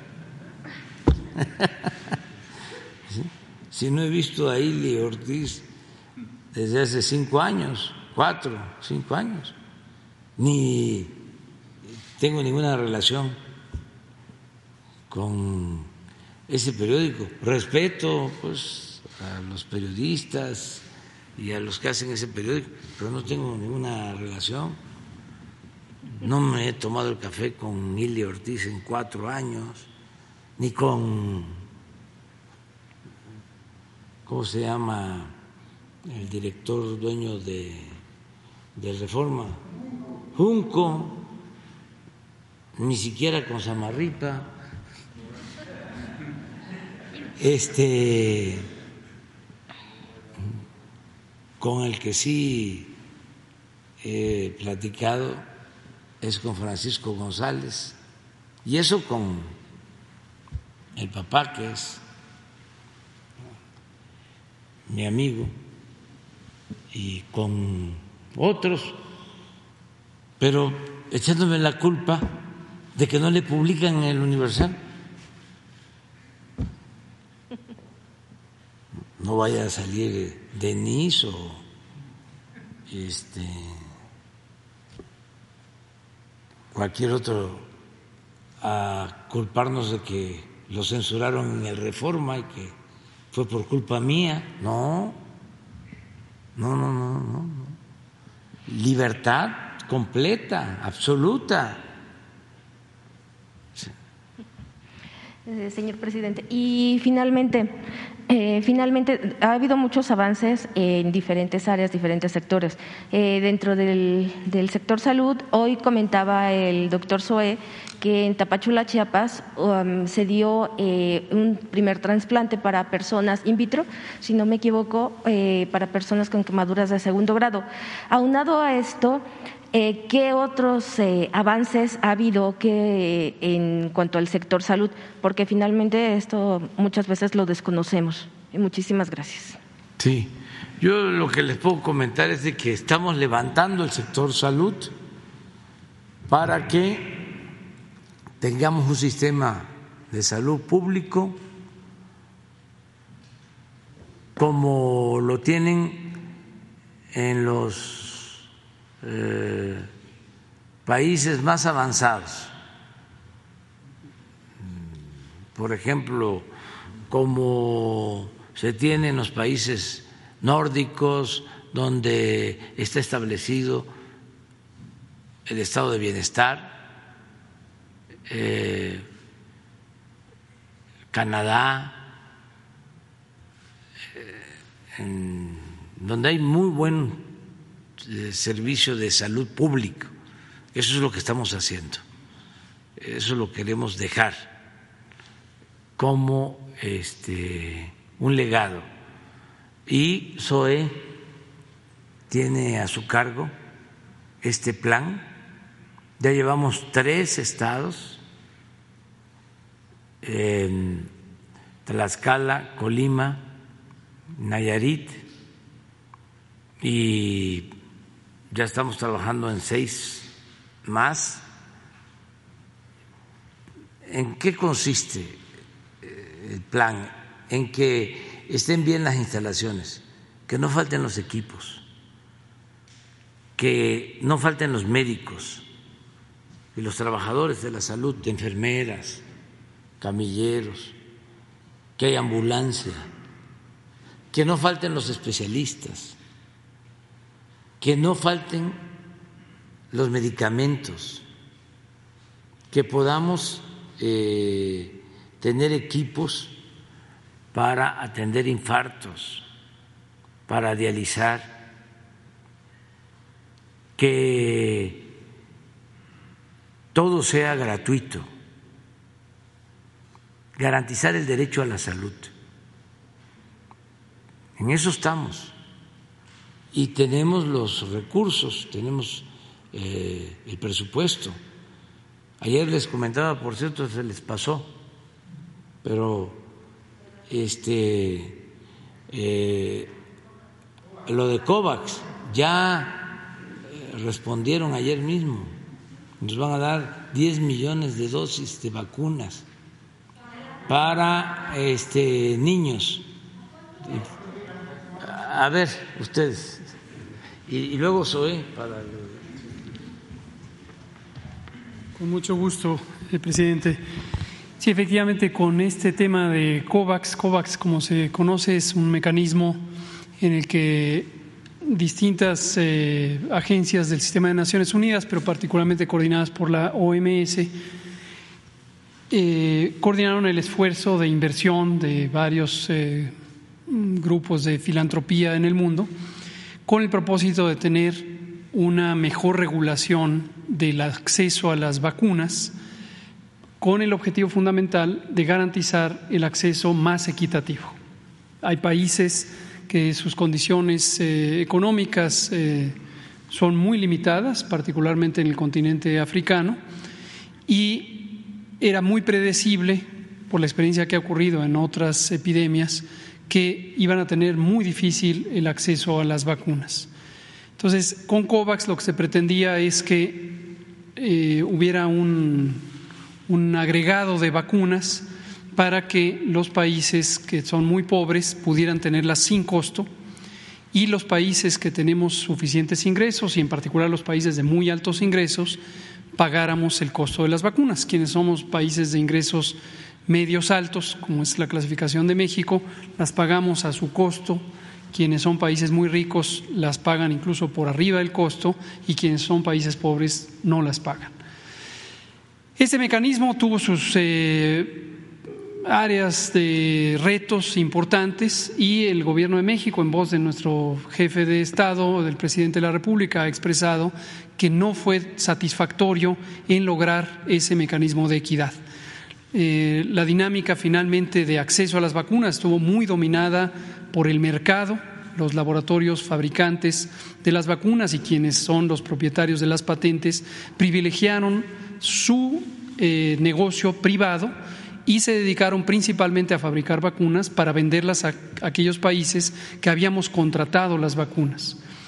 Esto es muy lamentable y queda como una lección aprendida muy profunda de cómo los mecanismos internacionales, tanto del sistema de Naciones Unidas como otros, tienen que mejorar para tener una verdadera filantropía auténtica, honesta, sincera, profunda, que llegue a una mayor capacidad de acceso equitativo, en este caso no solo a vacunas, sino también a otros eh, bienes esenciales que tienen que ver con la salud pública.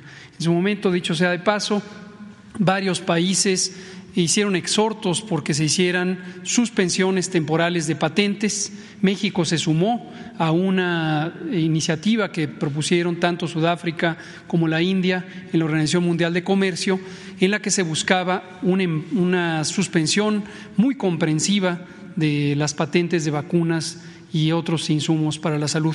Desafortunadamente no privó tampoco esta resolución y ganó otra que había sido impulsada por países eh, de altos ingresos que realmente no eh, resultó benéfica y fue muy tardía.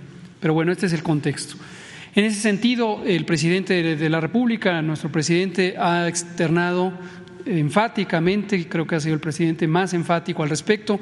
Recordarán todas y todos cuando, al presidir el Consejo de Seguridad de la Organización de Naciones Unidas, declaró que COVAX había sido un profundo, eh, un rotundo y doloroso fracaso en ese sentido.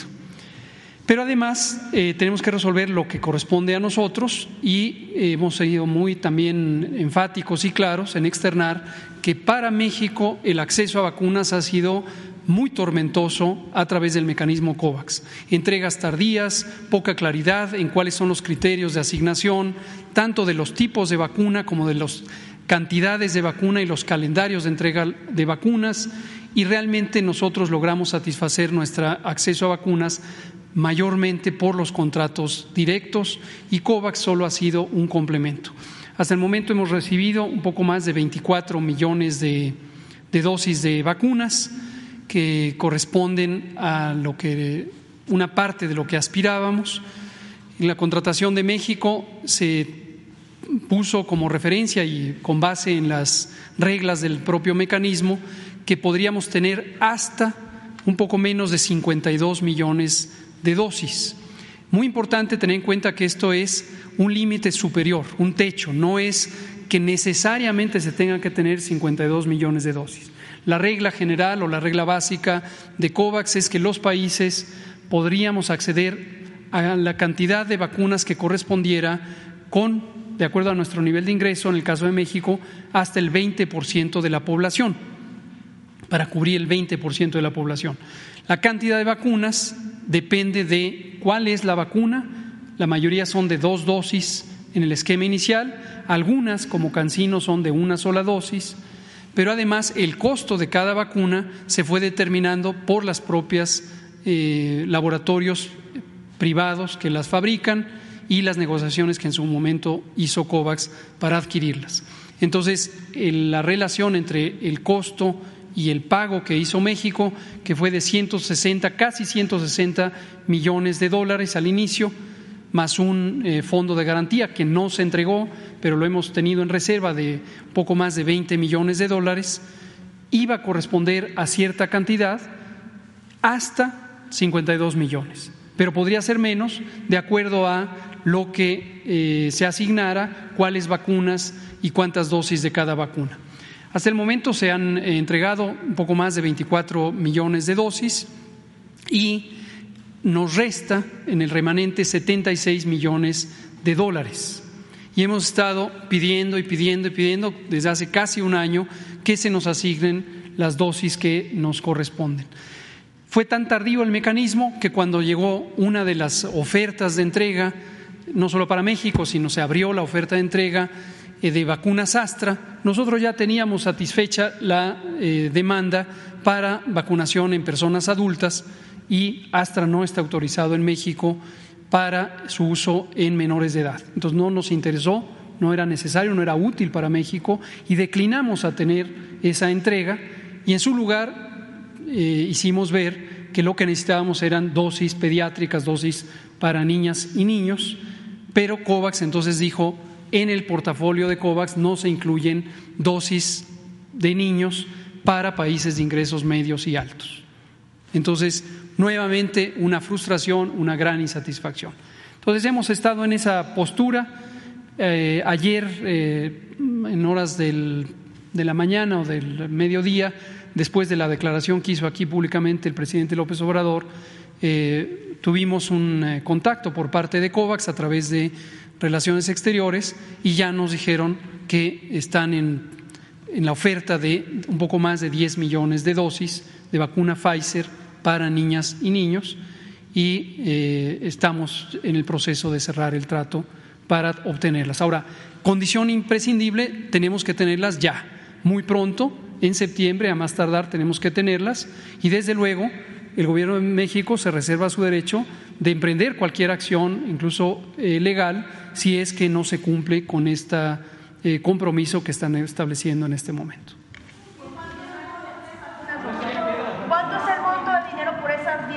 Dosis?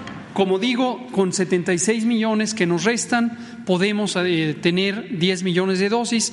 Esto en términos monetarios es ventajoso para México porque eh, con base en la comparación de los precios de referencia, incluyendo lo que se contrató por México de este tipo de vacuna, es un costo significativamente más bajo. ¿7 dólares por vacuna, doctor? ¿7 dólares por vacuna? E, eso es lo que equivaldría. Ahí se acaba COVAX. Eh, COVAX, de hecho, ya está cerrando este ciclo para todo el mundo. COVAX está pasando ya a un eh, nuevo momento. Dicho sea de paso, quizá debió haber sido el momento inicial y no el final, en donde va a privilegiar la entrega de vacunas a los países que tienen el menor acceso. Y también es importante que se sepa que en este momento hay un excedente de vacunas en todo el mundo en los países de altos ingresos. Un excedente impresionante, sobraron vacunas, sobraron y están ahí vacunas y una gran cantidad de países de ingresos altos están en un estado casi de desesperación por donar vacunas que en un momento hubieran sido más oportunas si se hubieran donado a tiempo para proteger a los países de menos ingresos. Muchas gracias. Se va a precisar, insisto, hasta el momento lo que tenemos es una oferta formal, desde luego, por parte de COVAX, pero todavía no tenemos una garantía de entrega. Entonces, la noticia es positiva. Eh, consideramos que en buena medida responde a lo que comentó el presidente ayer por la mañana, pero hasta no ver, no podemos estar tranquilos de que ha sido cerrado el mecanismo y que se ha entregado correctamente. No, eso todavía no está planteado de esa manera. Cuando haya algún cambio lo, comentaremos. Muchas gracias. Gracias. Gracias, señor presidente. El propósito de, este plan de salud, enfocado sobre todo en la atención médica, es, eh, como lo ha dicho el presidente López Obrador, llevar el sistema a una atención médica siempre gratuita, eh, de calidad y, oportuna. ¿De qué depende eso en prácticamente todos los países que se han mencionado, en estos otros sistemas en el mundo? De dos cosas que nos parecen fundamentales. La primera, la centralización de la atención médica. Es muy difícil tener 32 sistemas con coberturas distintas, eh, mecanismos de acceso diferentes para las personas que carecen de seguridad social, incluso coberturas una persona en nuestro país puede cruzar el límite entre un estado de la República y otro y si no tiene seguridad social, el tipo de atención que va a recibir es completamente diferente. Es una también de las herencias del neoliberalismo en términos de desigualdad, la desigualdad en términos de la atención que recibe una persona, pues dependiendo de su posición geográfica o de su posición eh, respecto a las diferencias culturales, étnicas eh, que tiene entonces, eso, de eso se trata la centralización. Poníamos como ejemplo justamente este tratamiento innovador que se está llevando a cabo en Tapachula. Eh, es un injerto de piel para personas que tienen quemaduras de segundo grado, se hace un cultivo de piel y luego se injerta. ¿Por qué lo poníamos como ejemplo? Porque eso que se hace en el Seguro Social, en el Hospital Nuevo de Tapachula, en el Nueva Frontera, lo que nos va a permitir el sistema es integrarlo y que entonces lo que ocurra en el IMSS o en el ISTE o en alguno de los institutos o en los sistemas ahora de IMSS Bienestar pueda ser para todos y que esa integración que es también, eh, la sufren muchas mexicanas y, mexicanos, nos permita tener un sistema en donde las instituciones intercambien servicios, pero entonces logremos ser más resolutivos. Ese es el otro, el otro elemento que nos trajo este sistema fragmentado y descentralizado, que se concentró mucho la atención en las grandes ciudades y entonces los estados lejanos, que no tenían un tercer nivel, pues todos a la Ciudad de México, todos a, Jalisco, si fuera el caso, o a, grandes ciudades. Lo veíamos ahora con el presidente en la gira. Hay un número importante de entidades de nuestro país que no cuentan con una sala de hemodinamia de ninguna de las instituciones, ni el IMSS, ni la Secretaría de Salud.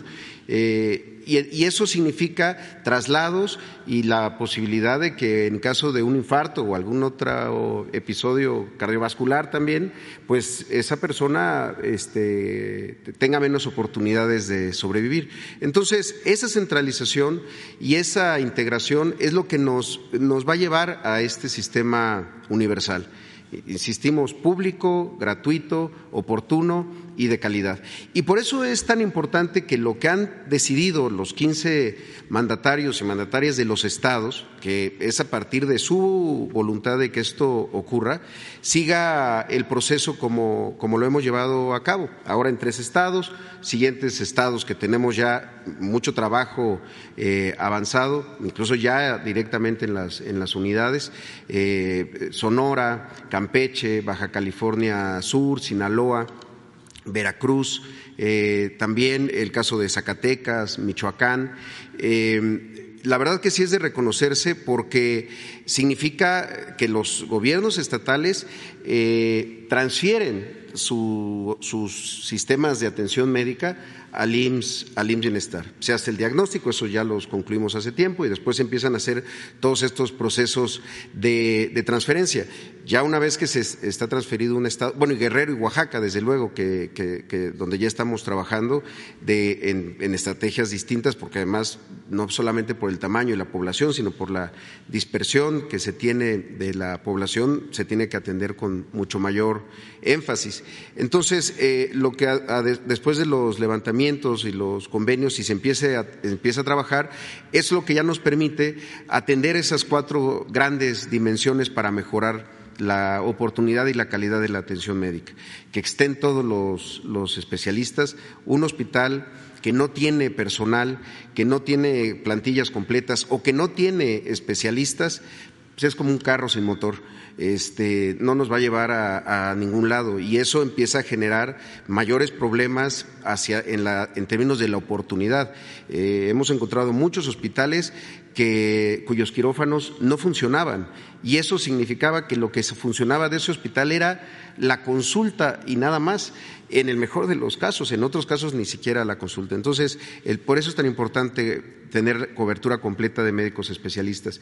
Eh, los médicos especialistas pueden estar, pero si no están los equipos, o si no están funcionando los equipos, o si esos equipos no han sido, no les han dado mantenimiento o no tienen los consumibles, pues tampoco sirven de nada. Había una lógica de la salud eh, documental, 100%. Todo se veía desde la Ciudad de México y decían, la CLUES dice que es un tercer nivel y que tiene un equipo de rayos X, pero no se tomaban la molestia de ir a ver si esos rayos X estaban realmente produciendo, si estaban realizando los, los estudios. Y el tercer eh, elemento es eh, los, los, insumos, los medicamentos, el material de, curación. y desde luego que que las instituciones estén en buen, en buen estado, las instalaciones, la infraestructura. Eh, muchísimos lugares dejaban de hacer incluso impermeabilizaciones y por eso se metía el agua a los, a los hospitales o los cuartos de máquina estaban este, obsoletos o no tenían cosas tan elementales como acometidas a la electricidad o salidas para el, drenaje, ya no digamos eh, lavanderías, cocinas que sean dignas, no solamente para la preparación de los alimentos de los pacientes, sino también del propio personal. Entonces, eso es eh, lo que nos ha indicado el presidente López Obrador de levantar este, este sistema que, insisto, se enfocaba en, un, eh, en la población a la hora solamente de la enfermedad. Y esa era otra de las terribles eh, herencias que, recibimos. Un sistema enfocado en personas enfermas, eh, un sistema muy enfocado hacia lo curativo, que lo vivimos con mucho dramatismo y, e impacto durante la pandemia, al haber abandonado la atención primaria, la salud, la medicina preventiva y, haber tenido una incorporación tan grande de personas en los últimos 30 años con 40% más mexicanos y mexicanas diabéticas, 50% más mexicanos y mexicanas eh, con obesidad eh, e hipertensión. Entonces, ese es, también parte de lo que estamos haciendo, no solo levantándolo desde los hospitales, sino también desde los centros de salud, donde también se están haciendo las intervenciones, lo mismo de medicamentos, infraestructura, equipo y también en el personal. Gracias. Vamos con quién falta. Tú. Faltan muchos. Buenos días, presidente. Me llamo el de Mexico News y sin censura. Presidente, hace dos años eh, trajimos a la mañanera el caso de Alejandro Cabrera Fernández, una persona que fue eh, o era titular de coordinación de recursos humanos y relaciones laborales de Pemex, que eh, lo grabamos teniendo una comida en un restaurante con Romero de Champs. A raíz de este video que publicamos, Pemex este, decide despedirlo por violar los principios éticos de la empresa. Pues esta persona, Alejandro Cabrera Fernández, si bien ya no trabaja en Pemex, está en el sindicato. Él es este, particular de Ricardo Aldana. Entonces, preguntarle su opinión, porque de hecho tuvieron una reunión este, no hace mucho con la Secretaría de Energía y con la Secretaría del Trabajo en donde estuvo, de hecho, Alejandro Cabrera y estuvo conviviendo con las secretarias, y pues preguntarle qué opina al respecto. Una persona que, que violó los principios éticos de la empresa, pues ahora está en el lado del sindicato. pues no está bien, pero eh, ya no está en empresa. ¿sí? Y no podemos nosotros meternos en lo que decidan en el sindicato. Esto debe de evitarse, porque eh, sí hay conflicto de intereses. Es como lo que sucedía de que los expresidentes se iban a trabajar a las empresas que favorecían cuando eran mandatarios. Lo que pasó con Cedillo, que privatizó los ferrocarriles y luego se fue a trabajar a la empresa eh, que compró los ferrocarriles. O lo de Calderón que se fue a trabajar a Iberdrola.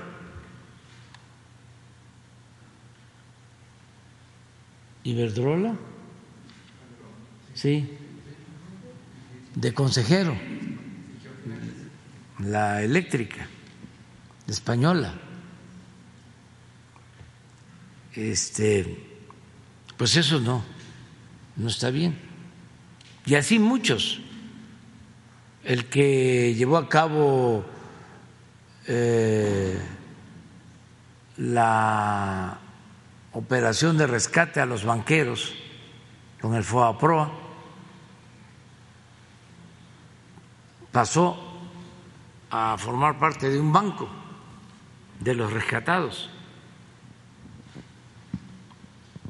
Y era muy común eso. Ya no. Ya incluso existe una ley que la impugnaron para que pase un tiempo y no puedan trabajar en áreas que ellos eh, manejaron cuando estuvieron como servidores públicos. Está en la ley de austeridad republicana, pero fue impugnada, no sé todavía sobre el resultado. Se establecían creo que 10 años. Son cuestiones incluso que no deberían ser eh, solo limitaciones de carácter legal. Tiene que haber un código de ética en el gobierno, en las distintas secretarías. Una cosa son los negocios privados, otra cosa son los negocios públicos. Los únicos negocios que deben de importar a los funcionarios son los negocios públicos, no la mezcla de negocios públicos y privados. La mezcolanza, en donde el poder económico y el poder político se alimentan, se nutren mutuamente. Eso no pero también nosotros no podemos impedirle a un sindicato que tome una decisión de ese tipo. Más que nada es un asunto eh, moral, ético. Hablábamos hace un rato de la importancia de los cambios. Yo creo que ayuda mucho la conferencia, porque antes no se tocaban estos temas y se veían todo esto que estás planteando o, temas como los que estás eh, planteando como algo natural, normal. Entonces ahora ya se sabe que eso no debe de hacerse. Y ya eh, se tienen que autolimitar. Y esto no solo por la mañanera, sino porque la gente está pendiente. Y como existen los teléfonos y se pueden tomar videos, ya no es el tiempo de que el sábado fiesta y mariachi a todo lo que daba. Este, en las casas de los altos funcionarios públicos o las visitas a los restaurantes de lujo y las botellas de vino de lo más caro. Vino, desde luego, importado, no el buen vino de México. De todos lados que se está ahora produciendo vino.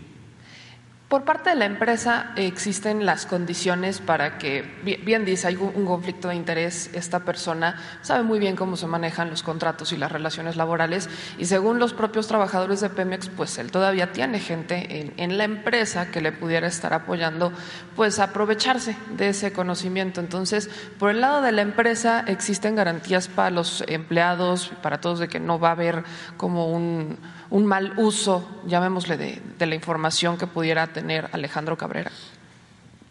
Sí, pero ya en Pemex eh, están cambiando mucho las cosas. Yo recuerdo que eh, el símbolo de Pemex era un, un charro y decían que de tanta corrupción cada vez está más sambo el charrito de todo lo que tenía que cargar. Ahora ya no, ya el charro ya está así. Este, se está recuperando. Porque había mucha corrupción en Pemex y en la Comisión Federal de Electricidad y en todo el gobierno en general. Entonces ya no es así. Incluso le diría que, eh, te comentaría que hasta el comportamiento de los dirigentes sindicales se ha moderado. Lo noto, lo percibo. Ahora en las basificaciones que se había establecido en el contrato de que eran los dirigentes sindicales o el sindicato los que ascendían y había preferencia, había gente trabajando durante años como eventuales, se les llama transitorios, y era muy difícil que un transitorio lograra una plaza, tenía que estar bien con el líder sindical, a veces llegaban eh, los familiares, los amigos de última hora, es decir, con poco tiempo de antigüedad, y eran los que recibían las eh, plazas, las bases. Eso ya está cambiando. La instrucción que se le dio al director de Pemex es que hablara con los dirigentes sindicales para comentarles que en todas las basificaciones lo primero que tenía que tomarse en cuenta era la antigüedad y lo están aceptando. Entonces sí han habido cambios, ¿no? Y yo espero que eh, se sigan comportando de esa manera. Son este, trabajadores y sindicatos muy importantes. Este fin de semana voy a hacer un recorrido por todo el país. Me voy a reunir con los trabajadores electricistas, porque con ellos, así como electrificaron todo el país, con ellos, porque se nos ha ido complicando, vamos a alumbrar todas las líneas de fibra óptica para garantizar el Internet gratuito en todo el territorio nacional.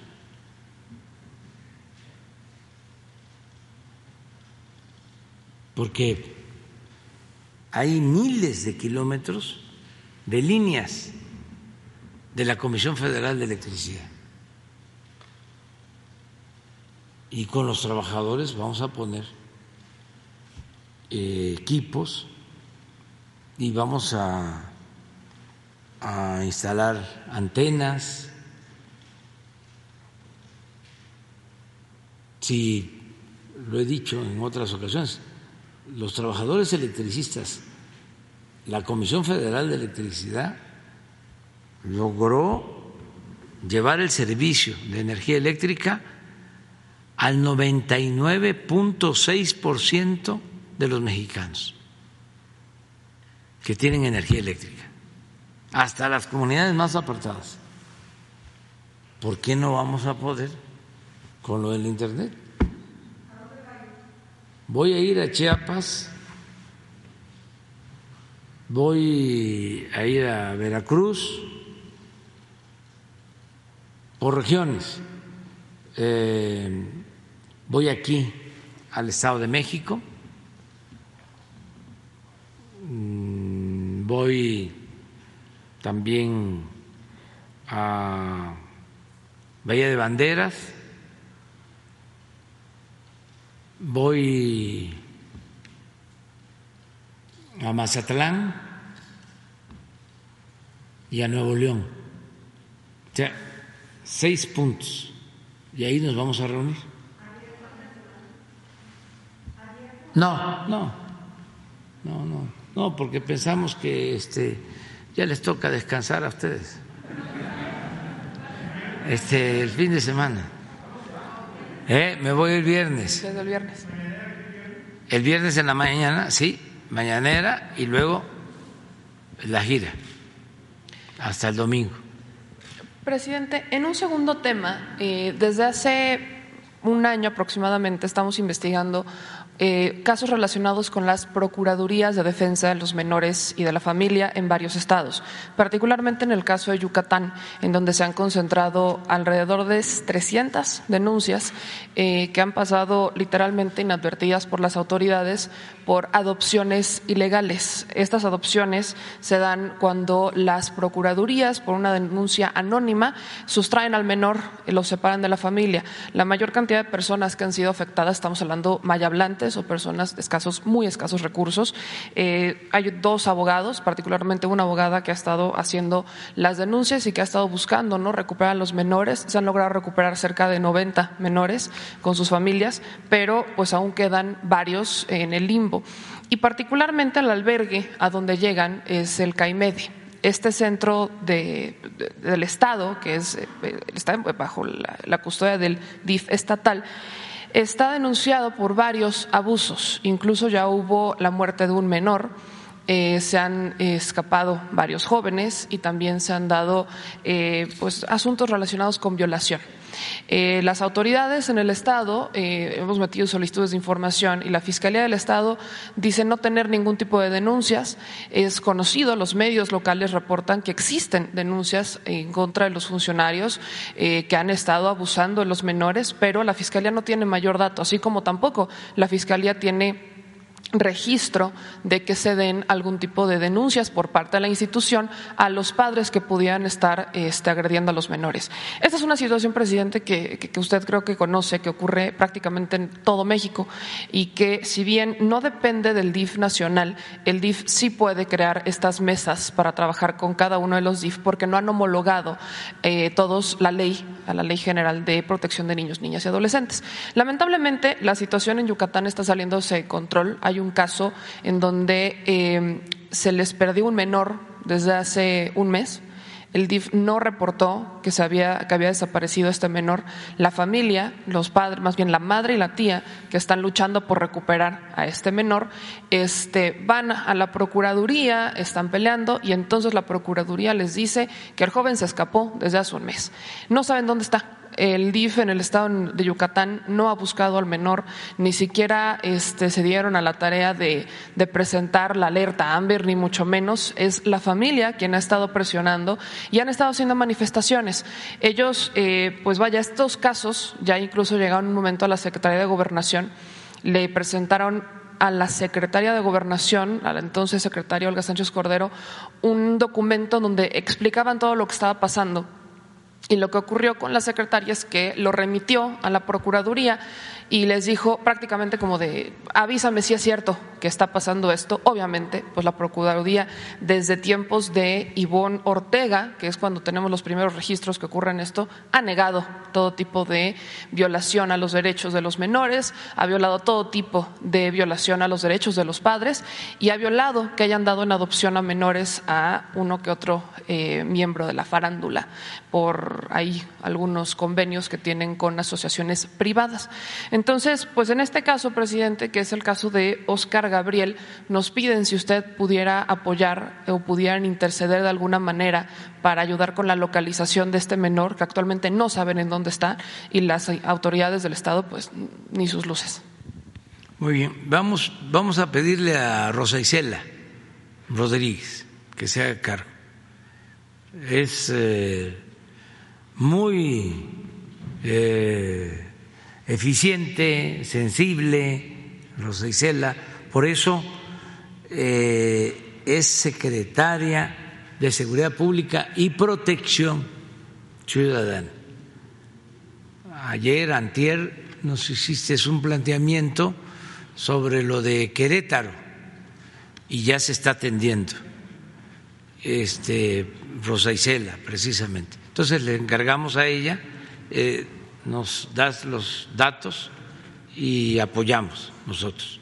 Al mismo tiempo, con la secretaria, pudiéramos presentarle algunos casos de también personas que están sin sentencia. Particularmente preocupa el de Jacqueline Castillo, que ella fue eh, detenida por el caso Solid Gold. Ahí es un tema delicado, lleva nueve años presa. Era su primer día de trabajo y sus defensores terminaron siendo Lozano Gracia y Diego este, Fernández de Ceballos. Entonces, evidentemente no, no la han ayudado, nunca se han investigado a los verdaderos responsables del caso Solid Y así como ella también está dentro eh, otra persona que es este Juana Uribe que lamentablemente pues siguen sin tener mayor apoyo y el despacho de Lozano Gracia y bueno ya, ya, ya se imaginará presidente quiénes son los que estuvieron moviendo que estas personas fueran las que pagaran por un crimen relacionado con trata de personas.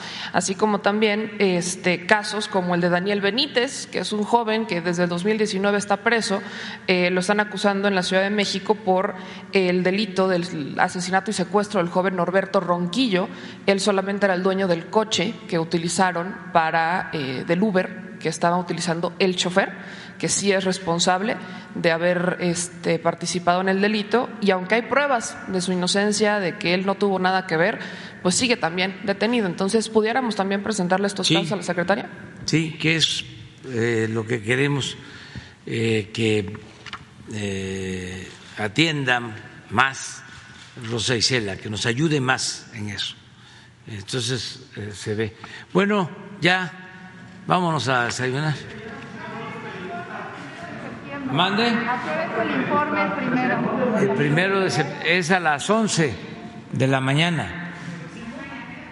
Sí, aquí en Palacio va a ser este, en los eh, corredores precisamente eh, en el mural principal de Diego, la epopeya del pueblo mexicano. Ya asesinaron otro periodista en Guerrero. Sobre el periodista asesinado ayer en Guerrero. Sí, ya estamos este, atendiendo. Es un lamentable caso de asesinato de este periodista. Eh, pues primero mi abrazo, mi tristeza por este crimen, mi abrazo a sus familiares, sus amigos. Ya estamos trabajando. Hoy en la mañana lo tratamos en la reunión de seguridad y pasado mañana ya les tenemos informe. Lo mismo de otros casos, o sea que se está avanzando. Muy bien, muchas gracias.